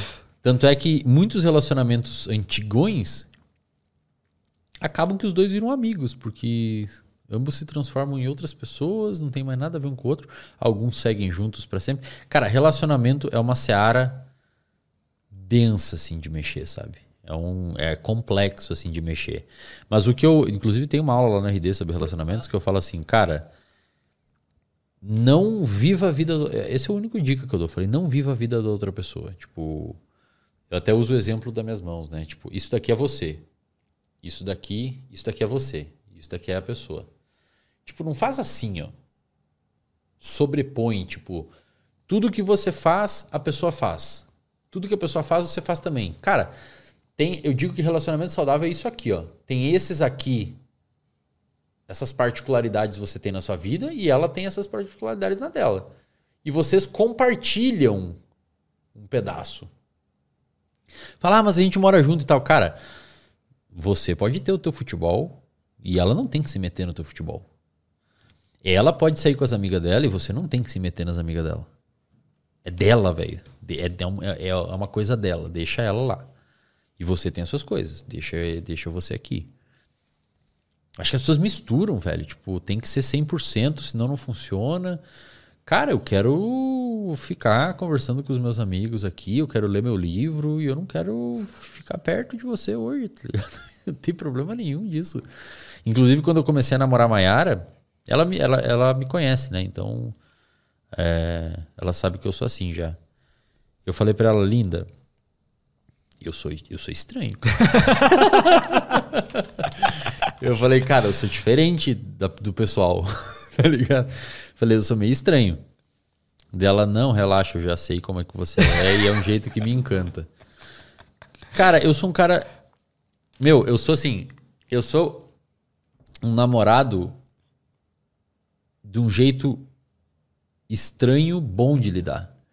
Porque, cara, eu não saio, eu não faço festa, eu não fico louco, eu não vou pra night, eu não vou pro futebol. eu, tipo, quando eu falo pra ela, linda, é, é esse final de semana a gente, sei lá, ela fica uma semana lá, ficou uma semana lá e tal. E teve um dia que a gente ficou uns 5, 6 dias meio seguido junto, assim, sabe? De manhã e de tarde, ela tava de férias. E chegou o final de semana, ela sacou que eu queria. Eu não falei nada, né? Fiquei na minha, um cavalheiro ali. Mas acho que ela entendeu que eu queria ficar sozinho, sabe? Ela falou: ah, é, eu vou lá ficar um pouco lá com os meus pais, porque deixar você um pouquinho sozinho e tal. E é isso, cara. Eu só peço um tempo sozinho porque eu quero ficar sozinho. Tipo, quero ficar sozinho. Deitado no sofá, olhando alguma coisa. Mas por que ficar sozinho é tão bom, cara? Não sei, cara. Não sei. Mas acho que não é para todo mundo, tá? Acho que isso é, isso é parte daquelas personalidades que a gente falou lá no início. Tem gente que tem uma personalidade de mais ficar mais sozinho. Tem gente que não consegue, cara. De curtir um pouco mais a própria companhia. Tem gente que precisa de outras pessoas juntos. E eu sou uma pessoa assim, velho. Assim como tem gente que poderia falar assim no meu lugar. Essa porra é genético? Ou... Cara, acho que não, velho. É uma construção mesmo é? que você tem, assim. Mas tem gente que poderia falar assim, ó, eu namoro, mas eu, eu preciso do pagode no domingo. Tipo, é uma exigência. Eu preciso ver gente. Todo final de semana eu tenho que ir pra algum lugar. Eu preciso de gente. Muvuca, porque a minha vida é assim. Entendeu? É o direito da pessoa, porra. A vida dela, entendeu? Você pode falar, não, eu não quero isso. Então, beleza. Cara. Por isso que eu digo, cara, relacionamento é coisa de gente adulta. Relacionamento é coisa de gente madura, não é adulta de idade. Mas gente madura. Você não tem como falar pra pessoa, a partir de agora você não pode mais ficar sozinho. Eu vou ficar com você. Ou, ou brigar, imagina. Imagina se a Mayara brigasse comigo. Como assim? Você quer ficar sozinho? Você não gosta de mim? Tipo, porra, você não tem o um nível de consciência de entender que eu só quero ficar um pouco sozinho. Assim como ela tem as coisas dela. Ela fala assim, lindo, acho que hoje eu vou comer um sushi com as minhas amigas. Sexta-noite. Vou comer um sushi com as minhas Falei, beleza, vai lá, show. Aí eu fico, às vezes eu fico de boa, aproveito para ficar sozinho. Às vezes ela sai com as amigas dela, eu saio com os meus comer um sushi, comer um, trocar uma ideia, comer uma coisa. Treinar, às vezes eu vou treinar, às vezes eu vou com ela, às vezes eu vou com meus amigos. E ela tá na mesma academia treinando lá no lado, eu tô com meus amigos, às vezes a gente tá junto. E assim vai, cara. Acho que o, o relacionamento tem que ser uma coisa madura, com base de acordo, levando em consideração o jeito da pessoa. E tem que ser respeitado. O foda é quando você orbita dentro de uma lógica argumentativa no relacionamento que é um, um ad hominem. Tipo assim, eu quero ficar sozinho. Aí a outra pessoa interpreta que eu não quero ficar com ela. Tipo, não tô falando que eu não quero ficar com você. Imagina, Lutz, a gente divide apartamento. Daí você fala, pô, Wesley, eu vou. Cara, acho que eu vou lá pros meus pais, vou ficar uma semana lá, tranquilo. Fala, não, Lutz, eu queria ficar um pouco sozinho mesmo e tal. Cara, você pode interpretar, pô, você não quer ficar comigo, cara? Eu falei, não. Ou você pode falar, é, ele gosta de ficar sozinho, quer ficar sozinho, entende? Você não pode personificar aquilo para você, tipo, não tem nada a ver com você. E eu acho suas que. Suas lentes o... estão sujas. É, exato, suas lentes estão sujas. Eu acho que quando a pessoa não tem traquejo de maturidade para conseguir tirar a conversa do âmbito emocional e botar ela no âmbito racional, é atrito atrás de atrito, cara. E você vai falar, meu, eu quero sair com os meus amigos. Vai falar, ah, mas por que, que eu não posso ir junto? O que, que vocês estão escondendo? Aí começa aquilo, sabe? Não sei o que, não sei o que, não sei o que. A maioria das pessoas não tem essa metavisão, né? Essa, essa visão é, cara, das coisas como elas são. Isso, exato. E é tão simples, velho, que às vezes você olha assim e pensa, caralho, velho, resolver relacionamento. Mas é uma coisa que vem com maturidade, cara. É. Mas é... o que é maturidade exatamente? É, é você viver experiência. Primeiro, do ponto de vista neurológico, um desenvolvimento do córtex pré-frontal que ocorre por volta dos 23 anos. E de fato, quando você vai ver relacionamento na, na, vida do cara, de fato, ali por uns 20, 23 anos, o cara começa, 25 principalmente, o cara começa a ficar um pouco mais tipo, ok, entendi, deixa acontecer. Alguns mais, alguns menos, né? Algumas pessoas com 30 anos é um adolescente nesse, nesse, nesse quesito, né? E mas é maturidade, cara. Porra, tem uns relacionamentos que você vê assim e fala, puta que pariu, irmão, que coisa ridícula, tá ligado? Ridícula. A Mayara, meu Deus, é uma anja, velho. Ela é super de boa. Ela tem o tempo dela, eu tenho meu tempo, a gente se respeita. Ambos se respeitam, ambos se ajudam. Eu tô às vezes estudando lá nesses domingos de manhã e tal. Ela sabe que é a minha coisa, cara. É tipo my thing, sabe? É meu negócio. Não tem como ela chegar atropelando o bagulho que, que é assim há três anos, chegar botando o pé na porta e falar: ah, agora eu quero que você não estude mais de manhã e fique mais tempo aqui comigo, sei lá, uma parada assim. É o meu negócio, cara, entendeu? Aí o que, que ela faz? Ela dorme um pouco mais, até umas seis e meia, sete, acorda, pega o livrinho dela, faz um café e senta ali do meu lado, lê um livro. E a gente fica assim. Então, é uma questão de.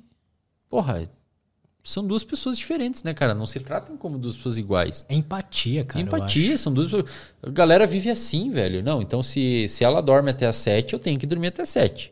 Ou se ele acorda às cinco, eu tenho que acordar às cinco. Não, velho, vocês são duas, calma, vocês são duas instituições diferentes. Vocês compartilham um pedaço. Só não deixam de ser quem vocês são, porque daqui a pouco você não tá reconhecendo mais, né, velho? Daqui a pouco você não se conhece mais. Tipo, quem que eu sou aqui? A pessoa te mudou totalmente. Aí você começa a ficar puto. Aí você percebe isso depois de uns dois anos e começa a ficar puto com a pessoa. Olha o que você fez comigo. Eu não tenho mais amigo, eu não saio mais, eu não faço mais as coisas que eu gostava. Aí começa a dar cagada, entendeu? Então cada um é um, cara. É, não misturem as coisas. Um relacionamento não é um contrato de gêmeos siameses que vocês têm que ir pra tudo que é lado junto, gostar das mesmas coisas junto e fazer tudo junto. Não. Vocês estão compartilhando o negócio, entendeu? Total, compartilhando o negócio. Posso ler umas perguntinhas da galera?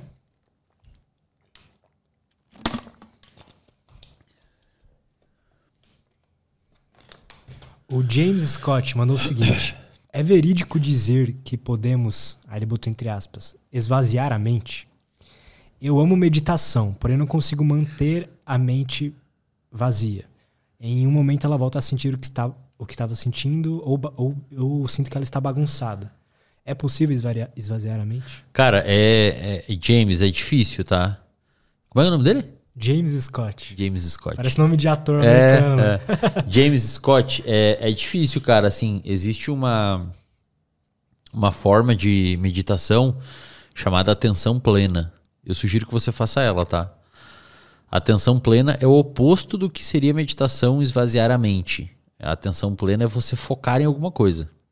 Então você pode botar no, no YouTube é, áudio atenção plena é, áudio atenção plena meditação guiada.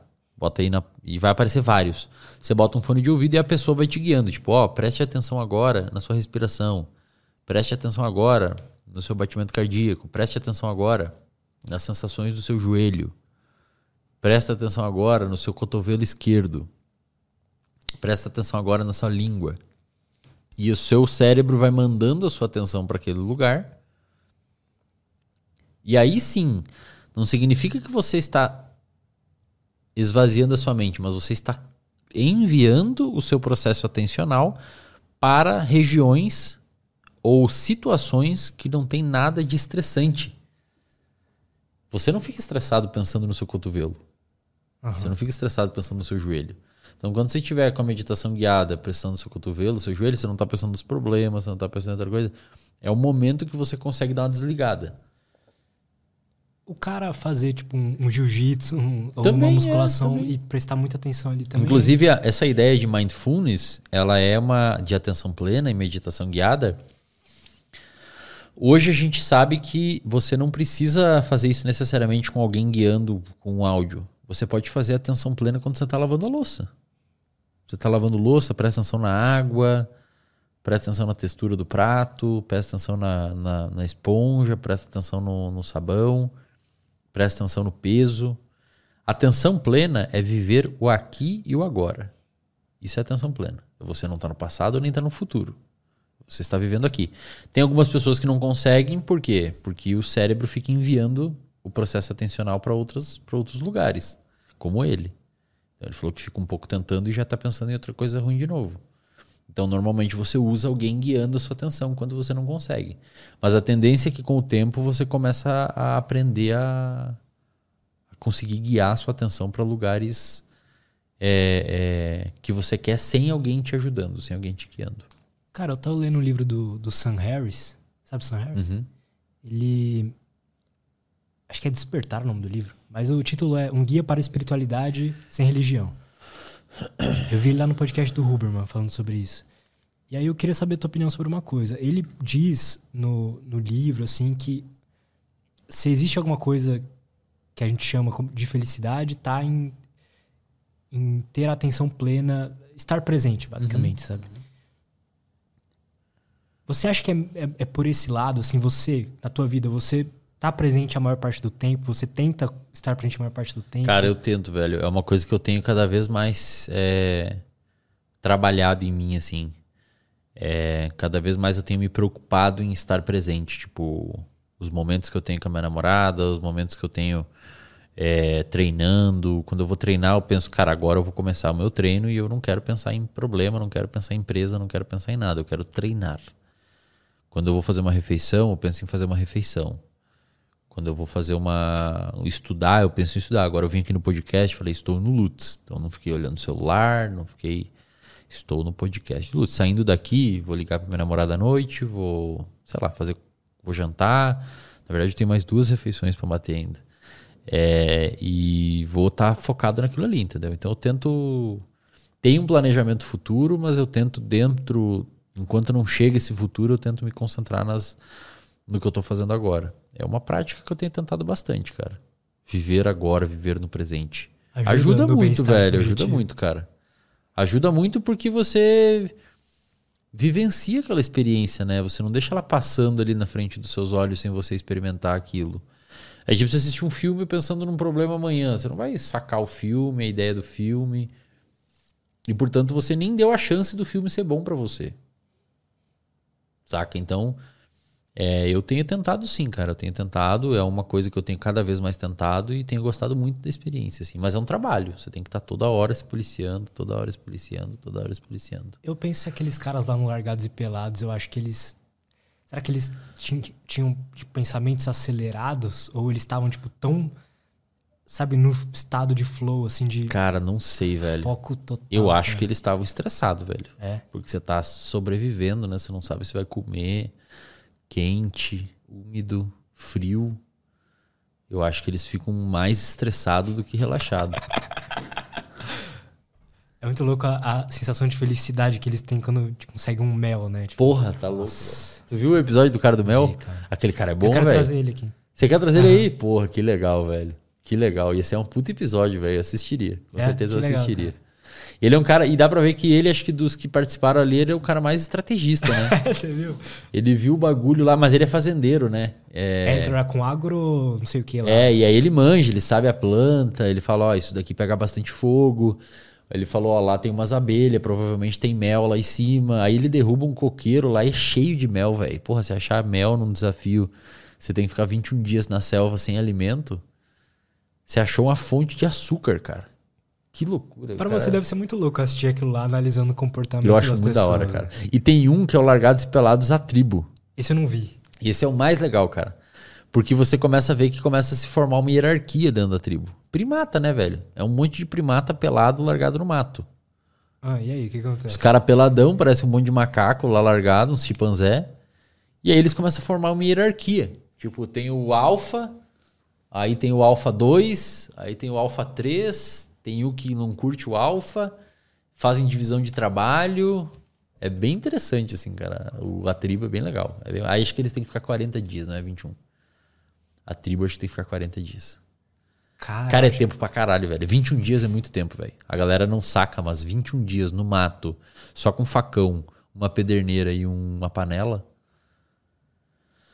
É muito dia, velho. E os caras tem gente que fica 21 dias sem comer. Foi, e sai sem comer. Eles só não ficam sem água. Sem água não tem como. Mas sem comer, cara. Eles ficam 21 dias sem comer. Sem comer. Caralho, cara. Eu, eu, eu comecei a ver porque eu vi você falando sobre, né? E. Eu, eu comecei assisti a... todos já, velho. É? Já assisti tudo. eu comecei a perceber como às vezes a gente nem percebe mais o tipo, a comida que a gente sempre quis comer, sabe? E pode comer o tempo inteiro, a gente, tipo, não dá valor nenhum mais. É. Sabe? E você vê os caras falando, meu, eu daria tudo agora por uma carne. Os caras saem de lá, mandam um hamburgão, é, a sensação. Sal, cara. Eles querem muito. Eles sentem muita fome de sal. Não tem na natureza, né? Sal, assim, você não encontra fácil na natureza sal. E eles querem comer sal, sentem fome de sal. Inclusive, muitas vezes o potássio, o sódio deles está bem baixo, assim, em níveis até perigosos. E eles Interessante. Tentam, é, e eles tentam comer sal, eles querem sal, porque você não encontra, né, sal assim, você encontra talvez uma pedra salgada, alguma coisa assim, mas você não encontra um pássaro que você mata e come com sal, não tem, né? E... A carne deve ser sem sal nenhum, se você matar sem alguém sal com nenhum, bicho. É. E aí eles ficam. Outra coisa que eles relatam muito é a... o crocante. Tem dificuldade de ter um crocante na natureza, né? Você não encontra muito um crocante, assim. E aí eles falam, cara, eu queria muito mastigar alguma coisa crocante agora. Porque geralmente é umas folhas de palmito, uns peixinhos. Às vezes eles conseguem no peixinho, né? Quando eles É. assam o peixinho fica crocante. É... Mas você vê, né? A prioridade dos caras é achar água, tentar descansar. Aquilo lá é o ser humano, cara. É, por 250 mil anos era daquele jeito. Nossa. Você acha que a gente. 250, cara, mil anos. A gente nem sabe o que é isso. Não mesmo. Você não consegue calcular 250 mil anos na sua cabeça, tipo 250. Você não sabe quanto é 250 mil anos. Tenta pensar em 250 mil anos. Tenta É, pensar. é cara. impossível. Tô tentando voltar. Tipo, você tem, você vive 80, cara. Pensa. 250 mil. Daí você começa a ficar com dor de cabeça. Você pensa, bom, 200, mas são 250 mil mils. Tipo, um mil, 250 vezes um mil. Eu vivo 80. Então eu não consigo nem imaginar direito. Eu consigo imaginar o mil. Mas era tão estressante assim. Era, cara. Porque ali, tipo, eles não tiveram tempo de criar uma, uma base. Não, né, depois sim, né? Mas é que aí que tá. Por muitos anos, por muitos milênios, o, o, o ser humano não vivia em, em tribo, né? Eles eram caçadores-coletores. Então eles. Eles, A época do caçador-coletor não, não. eles eram nômades, era né? Ah. Eles podiam viver um pouquinho, mas você vê que no Largados e Pelados eles andam, né? Eles ficam um pouquinho aqui, aí acaba os peixes naquele rio, a caverna não tem mais não sei o quê, ou tem muito bicho, inseto, eles migram lá pro outro lado do terreno. Aí eles ficam lá 5, 6 dias, migram lá pro outro lado. Começou-se a viver em uma civilização agrupada, permanente, que aí dizem que a gente inventou o sedentarismo, quando surgiu a agricultura. Que foi mais ou menos a que as estimativas indicam 20 mil anos atrás. O primeiro Homo sapiens, sapiens, o primeiro Homo sapiens, tem registro. o- a espécie Homo é. é- é- é- a espécie Homo é, é- faz muito tempo. Na verdade, os hominídeos, né, Australopithecus, etc., tem milhões de anos. O Homo sapiens, que a gente caracterizamente sabe que, que, era o mais parecido com nós hoje, ele tem mais ou menos, nos fósseis mais antigos, uns 250 mil anos, 300 mil anos. A agricultura foi descoberta Caralho. há 20 mil. Então, 200 e, Caralho. 220 mil anos foi igual o Largados e Pelados, migrando lá, migrando aqui, indo lá, morria com 25 anos, Pequenos grupos. pisava num, num bagulho, infeccionava, morria com. Caiu os dentes com 30, morria com 40. Pequenos grupos, 5, 6. Tinha um filho, morria no parto, morria a mãe e o filho. E assim ia indo, cara. Era o jeito que dava. Conseguia uns alimentos aqui, morria de fome, um ali caía e era mais fraco, tinha que ser abandonado, porque tinha bicho que vinha à noite. Aí, com a agricultura, com o advento da agricultura, alguns desses hominídeos lá do início pensaram assim: peraí, mas aquela laranja que eu joguei aqui nasceu um pé. E a ovelha, se eu deixo junto ali, ela se reproduz e nasce outra ovelhinha. Eles falaram, então quem sabe a gente não precisa ficar andando para lá e para cá, a gente pode plantar e cultivar animais também. E aí surgiu a agricultura. Então agora a gente vive em comunidade, divide O ser trabalho é muito foda, cara. Divide trabalho numa comunidade. Então você vai ter que cuidar das plantas, do, do- dos limões e das coisas, e você vai ter que cuidar das ovelhas. E aí viram que dava para usar a lã da ovelha para não sei o que, e assim foi pulverizando tudo. E a gente tá aqui falando numa câmera hoje. E hoje você tá aí estudando neurociência É. e cérebro profundamente, e tem um cara estudando outra coisa. É isso ver. aí, cara. Cada um foi pegando um pouco da parte de trabalho da sociedade e as coisas foram evoluindo. Aí se criou o que provavelmente é o maior agente modulatório do sistema de recompensa da história, que é o dinheiro. O Yuval Harari conta lá, o dinheiro é uma invenção humana, né? Se você chega para um cara. valor? Não, mas não, sim, exato, mas assim, pensa assim, se você chega para um cara do Largados e Pelados É... e você fala assim, ó, tá vendo esse seu cacho de banana? Eu te dou 20 reais por ele. Ele não te dá porra do cara. Vai fazer o que com 20 reais lá? Fogo. Você pode botar no fogo só. Caralho, é verdade. Tu não pode ir num comerciante comprar outra banana ou uma maçã. Lá não, não- Na natureza é, é, é, é irreal pensar que alguém vai trocar um recurso que você pode comer por um dinheiro. Você só aceita o dinheiro hoje, em troca do cacho de banana, porque você confia que o outro cara lá vai aceitar aquele dinheiro para pagar para você pagar a luz. Então, o dinheiro na sociedade hoje é um ato de confiança. Você pega uma nota, entrega um cacho de banana para a pessoa e ela te dá nota, uma nota. Você confia que você vai chegar ali na esquina e vai dar para a tiazinha da esquina e ela vai fazer um pão para você. Saca? É um, o Yuval Harari fala muito sobre isso no, no livro dele, do Sapiens, o nome do livro. Eu nunca termino de ler esse livro. É toda, muito toda bom, vez que eu começo, minha cabeça explode. É muito bom esse livro, cara. É muito bom esse livro. E o Largados e Pelados, porra, é massa demais, cara. Eu adoro. Cara, é muito Eu foda. acho muito foda, cara. É muito foda. Deixa eu ir ao banheiro rapidão. Não, vai lá. Pera aí. Deixa eu ver se tem outra pergunta boa aqui. Enquanto ele vai lá ao banheiro, deixa eu lembrar a galera da, da Insider, tá? A Insider tá patrocinando esse episódio aqui. Eles fazem essas camisetas minimalistas e, e tecnológicas aqui, que às vezes até parece mágica, é, mas é só tecnologia mesmo. É, ela não amassa, ou seja, não precisa passar, não ficou dor. É, o Pinho falou que, ele veio aí, né? Ele falou que usou ela uma semana e não ficou cheiro. E, e eu confio nele. Então, se vocês tiverem algum interesse, se vocês sei lá, se interessam por um estilo de vida mais minimalista e etc. O link tá aí na descrição da Insider e usa o cupom LUTS12 para conseguir 12% de desconto aí no teu carrinho, tá bom?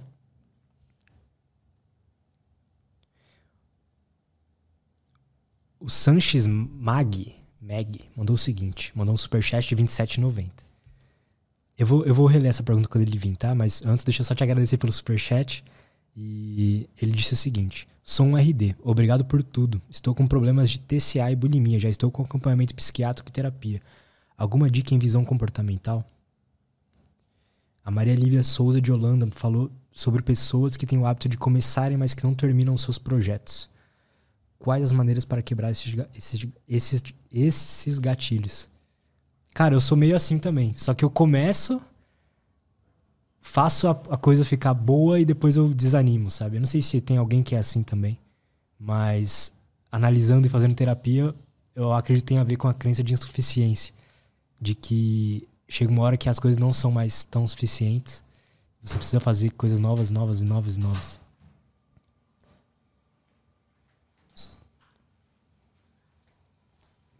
Cara, o Sanches Mag, ou a Sanches Mag, não sei, mandou o seguinte. É, ele falou: Sou um RD, obrigado por tudo. Estou com problemas de TCA e bulimia. Já estou com acompanhamento psiquiátrico e terapia. Alguma dica em visão comportamental? E aí eu, sei lá, acrescento aqui. é, o comportamento alimentar. O, o transtorno de comportamento alimentar é algo desencadeado por crenças e etc? Ou é alguma outra coisa? Cara, é, é difícil, assim, porque.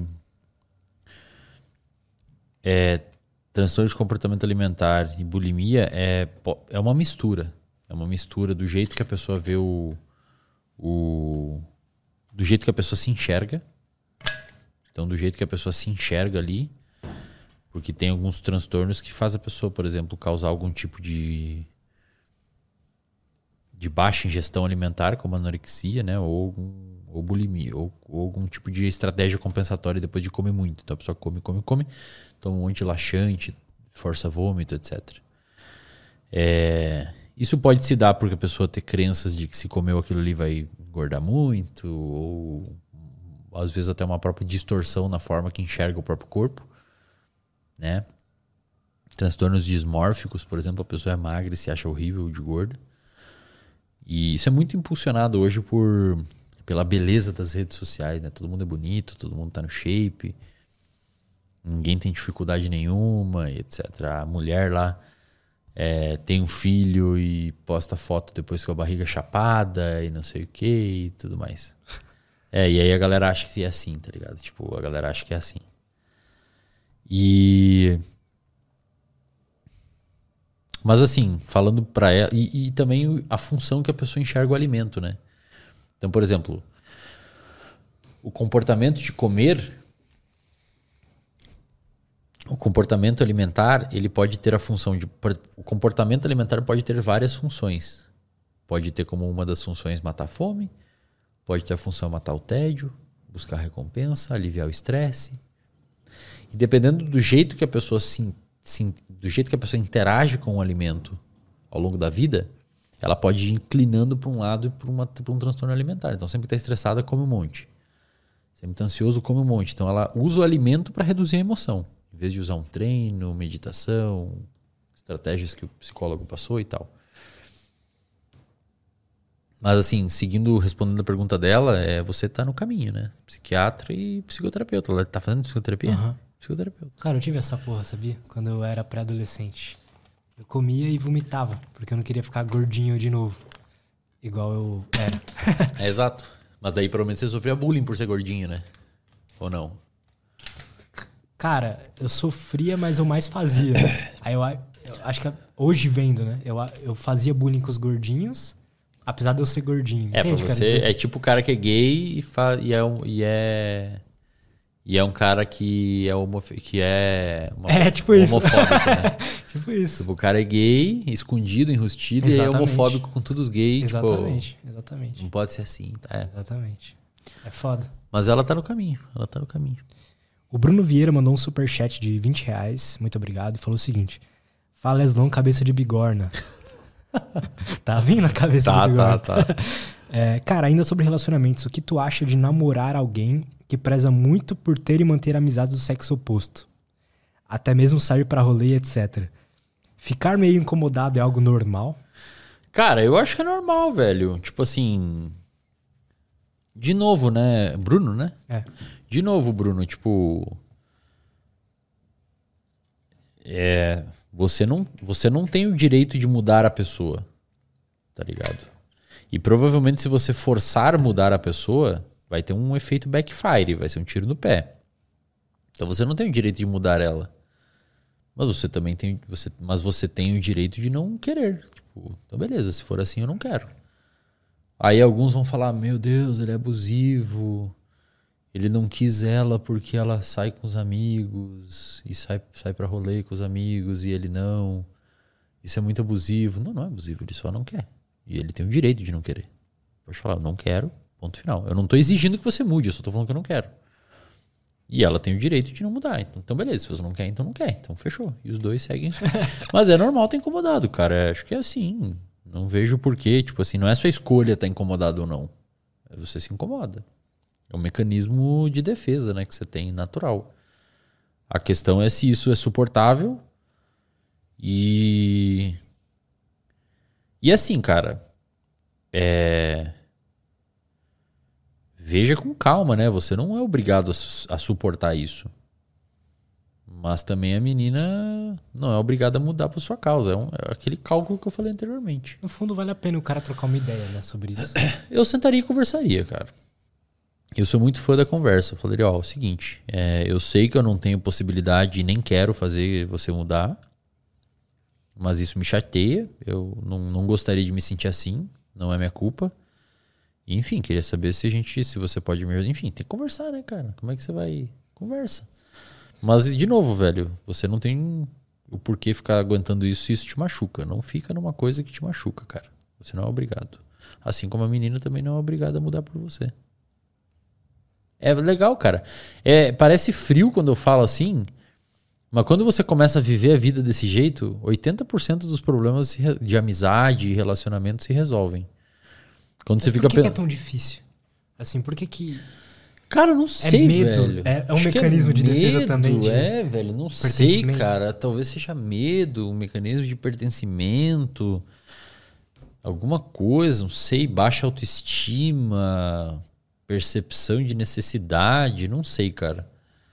Mas na medida em que você entende, você passa por frio, tá? Eu pareço muito frio quando eu falo essas paradas. Mas, cara, é. é...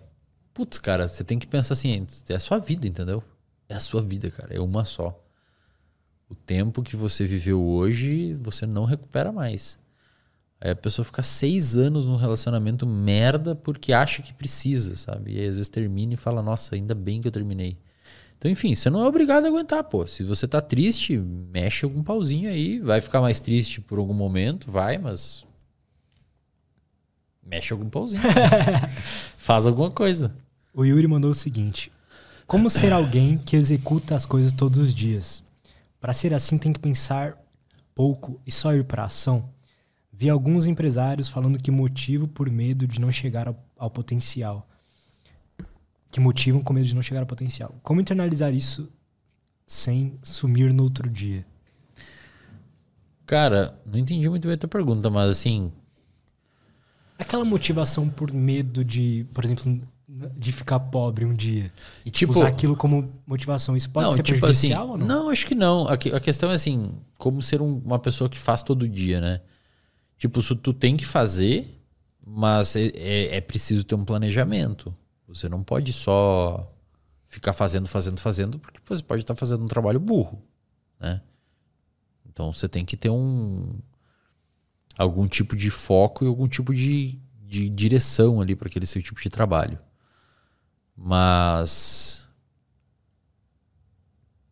e cara, você tem que fazer alguma coisa que seja minimamente reforçadora, senão o seu comportamento ele tende a se extinguir, você para de gostar daquilo.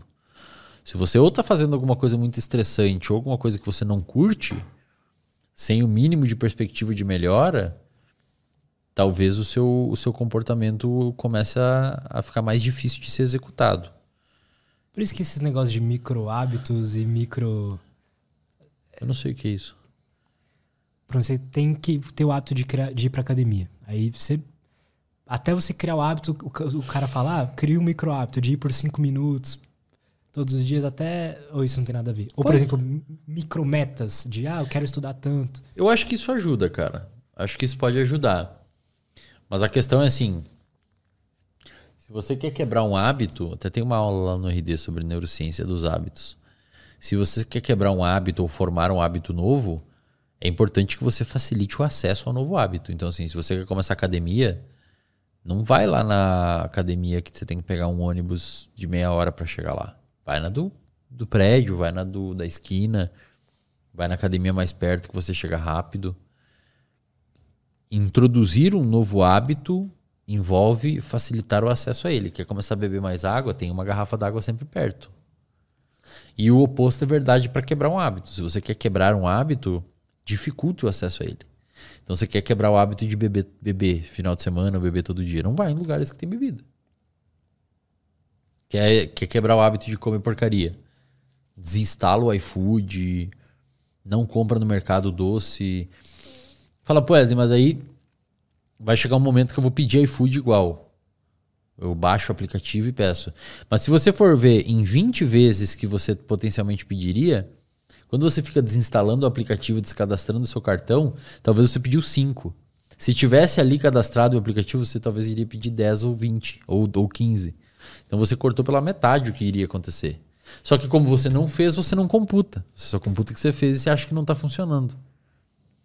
Mas você dificultar o acesso àquele hábito ruim tende a diminuir a existência dele. Eu fiz isso com o iFood e funcionou. Você desinstalou? Fiz isso com o Uber, É, cara. Então, porque eu tava pedindo Uber demais, cara. Eu- minha academia é, sei lá, 15, 12 minutos andando, 15. Eu tava pedindo Uber pra ir. não, porra, Lutz, aí é foda, né, velho? Puta que pariu, cara. Ele assim. A minha também é esse tempo mais ou menos do lado de casa. Porra, não dá pedir Uber pra esse tempo aí. Não rola, cara. Tá louco. Pois é, cara. Esley, mano, muito obrigado, cara. Tamo junto. Valeu demais, Lutz. Obrigado, cara. Obrigado Adoro vir ter- aqui. Obrigado, pessoal. Valeu Obrigado aí por ter demais. vindo. Pô, espero que você tenha curtido, cara. Você vai tanto podcast agora, eu, Eu gosto, cara. de, tipo, pô, Não, pior que, eu vou- que- o cara vai falar coisas que ele fala sempre, vai Cara, eu gosto, cara. Pior que eu, eu fiquei um tempo sem ir, né? Fiquei. Ah, sei lá, fiquei ali dezembro, todo sem ir em nenhum e tal. E agora eu tô indo pros podcasts com uma pegada mais de boa, sabe? Falando, embora eu me emocionei ali com o potencial de ação. Falei, cara, hoje eu não vou falar muita coisa técnica, eu vou falar mais história da minha vida e o cara, bota aí, bota aí o potencial de ação. É, É que você ama legal. essa porra, mano. Eu gosto, cara. Quando eu vejo você falando, eu, tipo, Eu gosto, cara. Eu gosto de estudar, empolgado, velho. Comportamento, cara. Eu gosto de dar comportamento. Se deixar, eu fico o dia inteiro, cara. Quer ver um dia que eu fico feliz, é um dia que eu posso estudar, cara. pra mim, eu não quero ver pessoas, tipo. Puta, cara, eu tô estudando assim, aí chega alguém lá, o síndico, o porteiro, alguém chegou, cara, eu evito ver as pessoas assim pra ficar estudando. Tipo, é, para mim é muito é tipo quem é, sei lá, quem gosta de videogame, deve ser a mesma coisa, né? Tipo, não cara, é a mesma coisa. Deve tipo assim, não fala comigo. Tipo, não fala comigo agora, deixa eu jogar quieto, torcendo pra que ninguém te ligue, torcendo pra que ninguém te convide pra nada, que você só quer ficar. Puta, Eu é com estudo, cara. Eu, eu, Pelo menos é um hábito bom. eu tenho problemas com estudo, velho. É por isso que eu não jogo videogame, tá? Porque se eu começar com essas bosta aí, eu vou me afundar também. Eu joguei um tempo, né? Na pandemia eu comprei um Play 4. Aí eu comecei a jogar The Last. Aliás, saiu até uma série The Last Saiu, of Us, tem né? que assistir aqui. Só tá falando que tá boa. É, eu vou ter que assistir. É, eu joguei The Last of Us 1 e 2. E terminei, tipo. Demorei um tempão, porque eu só jogava final de semana. E jogava umas duas horas só. Porque chega no final de semana, eu tô cansado. E jogar videogame cansa, né, cara? Você fica prestando atenção. Cara, comigo não cansa. Não cansa, cara. Bah, eu- É, é o hábito que. eu- Cara, eu vou te falar, eu já experimentei todas as drogas. Você fica, tipo, uns 12 horas assim. Fácil. Se deixar. Tanto que, tipo, eu tenho que me policiar, senão atrapalha meu O que, trabalho, que você atrapalha joga? minha vida que você pessoal. joga? Eu vicio em jogo, geralmente jogo de tiro, tipo CS. Sabe CS? Aham. Só que o último jogo que eu viciei foi DayZ, cara. Mas Puta você joga pariu. online? Online. Com a galera? Com a galera. E esse DayZ, por exemplo, te coloca num mundo tipo Largados e Pelados. Você entra num servidor tipo Largados e Pelados, assim. E aí é, é um mundo pós-apocalíptico, só que tem uns zumbis juntos. Porra, mas os caras também é foda, né? Como é que o cérebro não vai gostar de um bagulho desse? Aí você encontra o cara que, tipo, tá ali tentando sobreviver também, você tem que trocar ideia com ele. E aí você fica Quem tá falando, no- tipo, Discord, assim, uma coisa? Não, no próprio jogo No próprio mesmo. jogo. Você fala com o cara e, tipo, negocia. Se ele tiver uma arma, fala assim, não me mata, pelo amor de Deus, tá, não sei o quê. Porque se matar, você perde tudo. Tem que começar do zero. Ou você chega no cara, tipo, finge que vai ser amigo do cara, mata ele quando ele vira as costas. É, é, é nesse nível. E é muito legal ver a relação social. Porra, você né? deve ficar... Tem uns caras que criam uns clãs, tipo, de 10 pessoas, assim, aí sai saqueando toda a cidade. Então é muito louco. Cara, eu olha aí que é louco. foda, eu queria que minha vida fosse assim. Olha, olha que louco, cara. Você nunca pensou em fazer streamer? não. Aí, cara, ô porra, tá aí, velho, a ideia pro caralho. Faz um canal de streamer, cara. Pelo menos de vez em quando, né? Fazer um negócio. Abre um canal de streamer, cara. Sabadão aí, falar, ó, pessoal, todo sábado, por 8 horas, eu vou fazer um streaming aqui dessa, dessa, dessa, desse jogo aqui. É hobby, aí não trata como trabalho. Fala se essa bosta do, no YouTube aqui der mil inscritos ou zero, é seu hobby.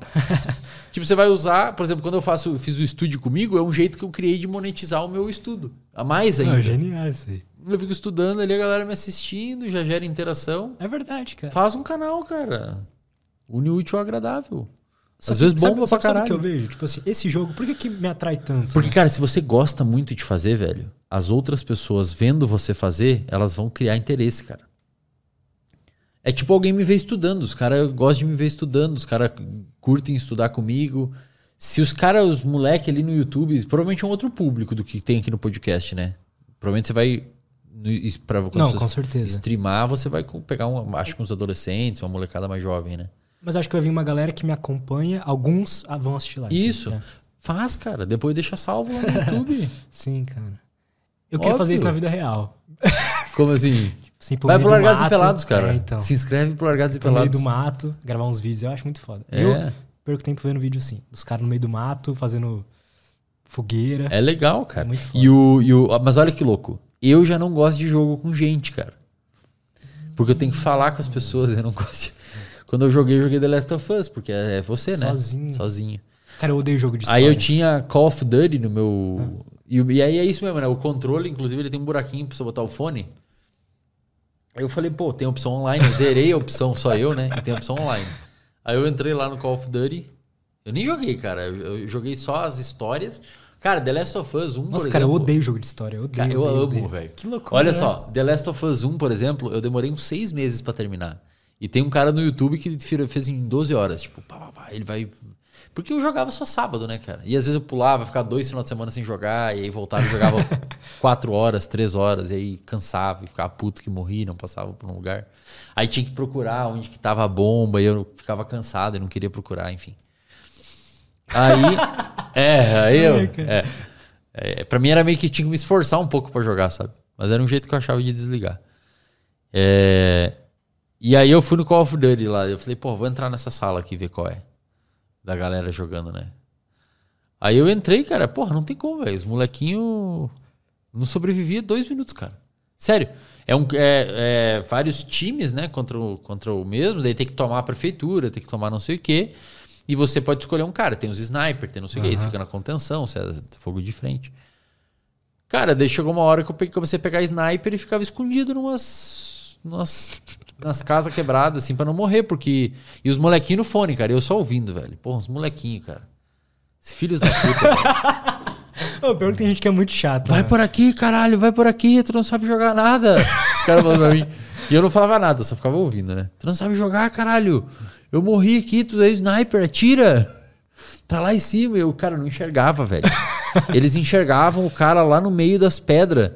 Acho que é porque o olho, treina, o olho treina depois de um tempo no jogo, né? Você identifica mais fácil no meio do pedregulho, você conhece o mapa, tipo CS, você conhece os mapas, sabe Sim, onde é. Sabe nome. Melhor do que andar Sabe pelo nome, shopping, você é. Dust 2. Cara, e aí eu olhava assim, cara, onde, velho? Eles falavam, tá lá em cima, tá lá em cima, nos escombros. Eu olhava assim na tela da TV, minha TV é grande, falava, cara, não tô enxergando. ou tô precisando de óculos, ou esses moleques são ninja. E aí depois eu fui entender, não, os moleques eles sabem, eles, eles jogam isso aqui há muito tempo, já sabem normalmente onde os caras ficam do outro time, às vezes deve ter o mesmo lugar que o sniper sempre fica. E eu lá mesmo, cara, eu morria, eu não conseguia ficar dois minutos. Aí eu joguei 20 minutos e vazei, velho. Ah, não, sem condições. Nossa, pra mim o mais legal é o online, cara. Não, não dá, velho. Aí tem que falar com a galera. Aí eles faziam uma mini reunião antes de pra, pra tomar o lugar. Eu falava, ah, não.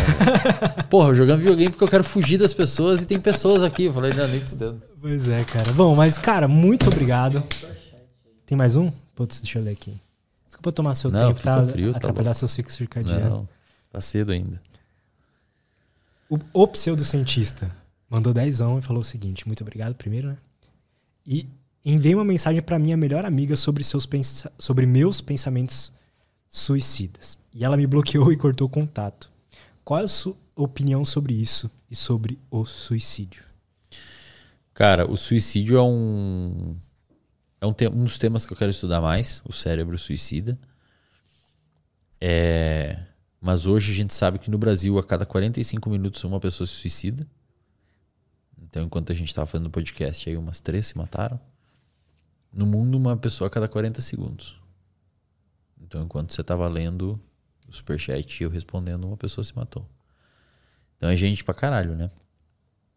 No, no, na vida de uma pessoa, o momento que ela tem maior propensão a cometer suicídio é na adolescência.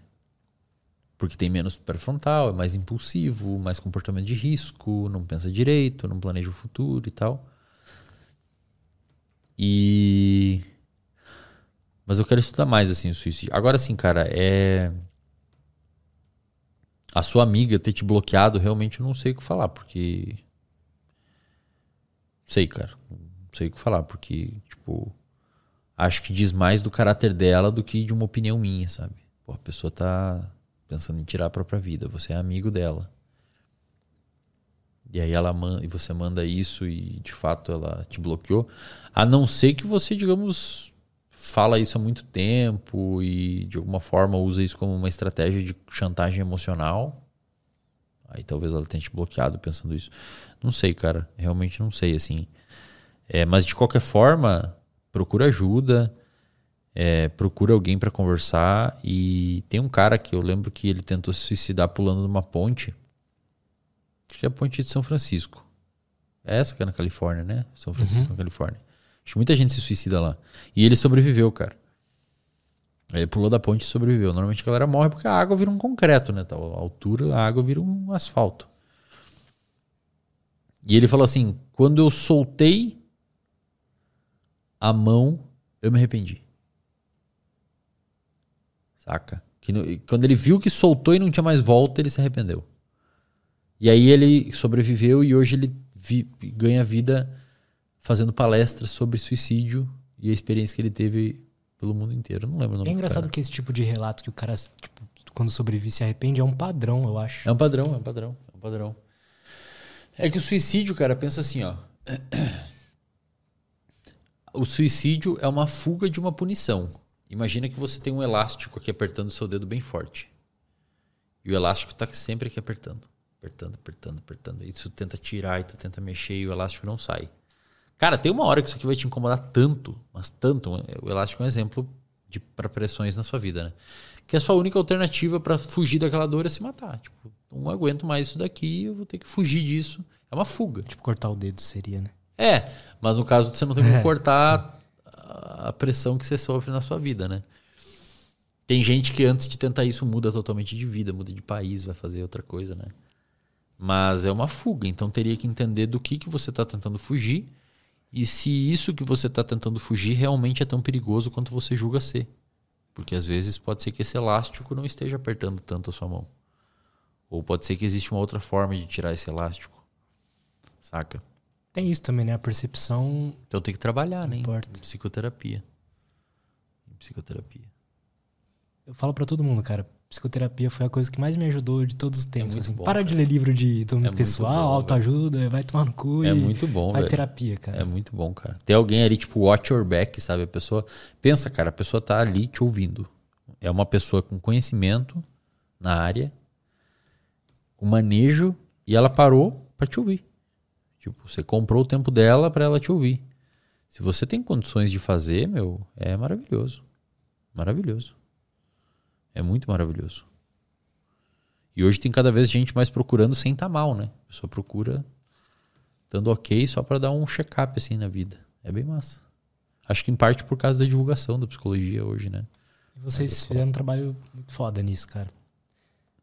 Eu, eu não tenho dados sobre isso, né? Mas eu, eu tenho certeza que depois que você. A sua ascensão. é, a- a- acho que principalmente a TCC, assim, começou a ter uma procura bizarra, né? Uhum. É, hoje na clínica, por exemplo, a gente tem mil pacientes ativos. Ativos, assim. E, cara, todo dia pelo menos uns 60 entram em contato, interessados. Então, realmente é uma procura bem grande. assim. Será que vocês são as a maior clínica do Brasil? Não sei, cara. Possivelmente, cara. Não sei. Talvez. Possivelmente. E é legal que a gente é multidisciplinar, né? Então tem nutricionista, psiquiatra, às vezes o paciente passa em mais de um, eles conversam para chegar no mesmo, no mesmo foco. Isso é legal. É, cara, tudo, tudo que você faz, eu, eu sou suspeito pra falar que eu sou muito seu fã. cara. legal, legal. E obrigado aí por estar Legal ajudando demais. tanta gente, ter criado a clínica, eu ter feito terapia lá com a, com a Aline. Valine. E é isso, cara. Continue fazendo o que você ama, que é estudar, que tá mudando muitas vidas. Legal. Obrigado, galera. É. Valeu demais aí, tá? Obrigadão. Tchau, tchau.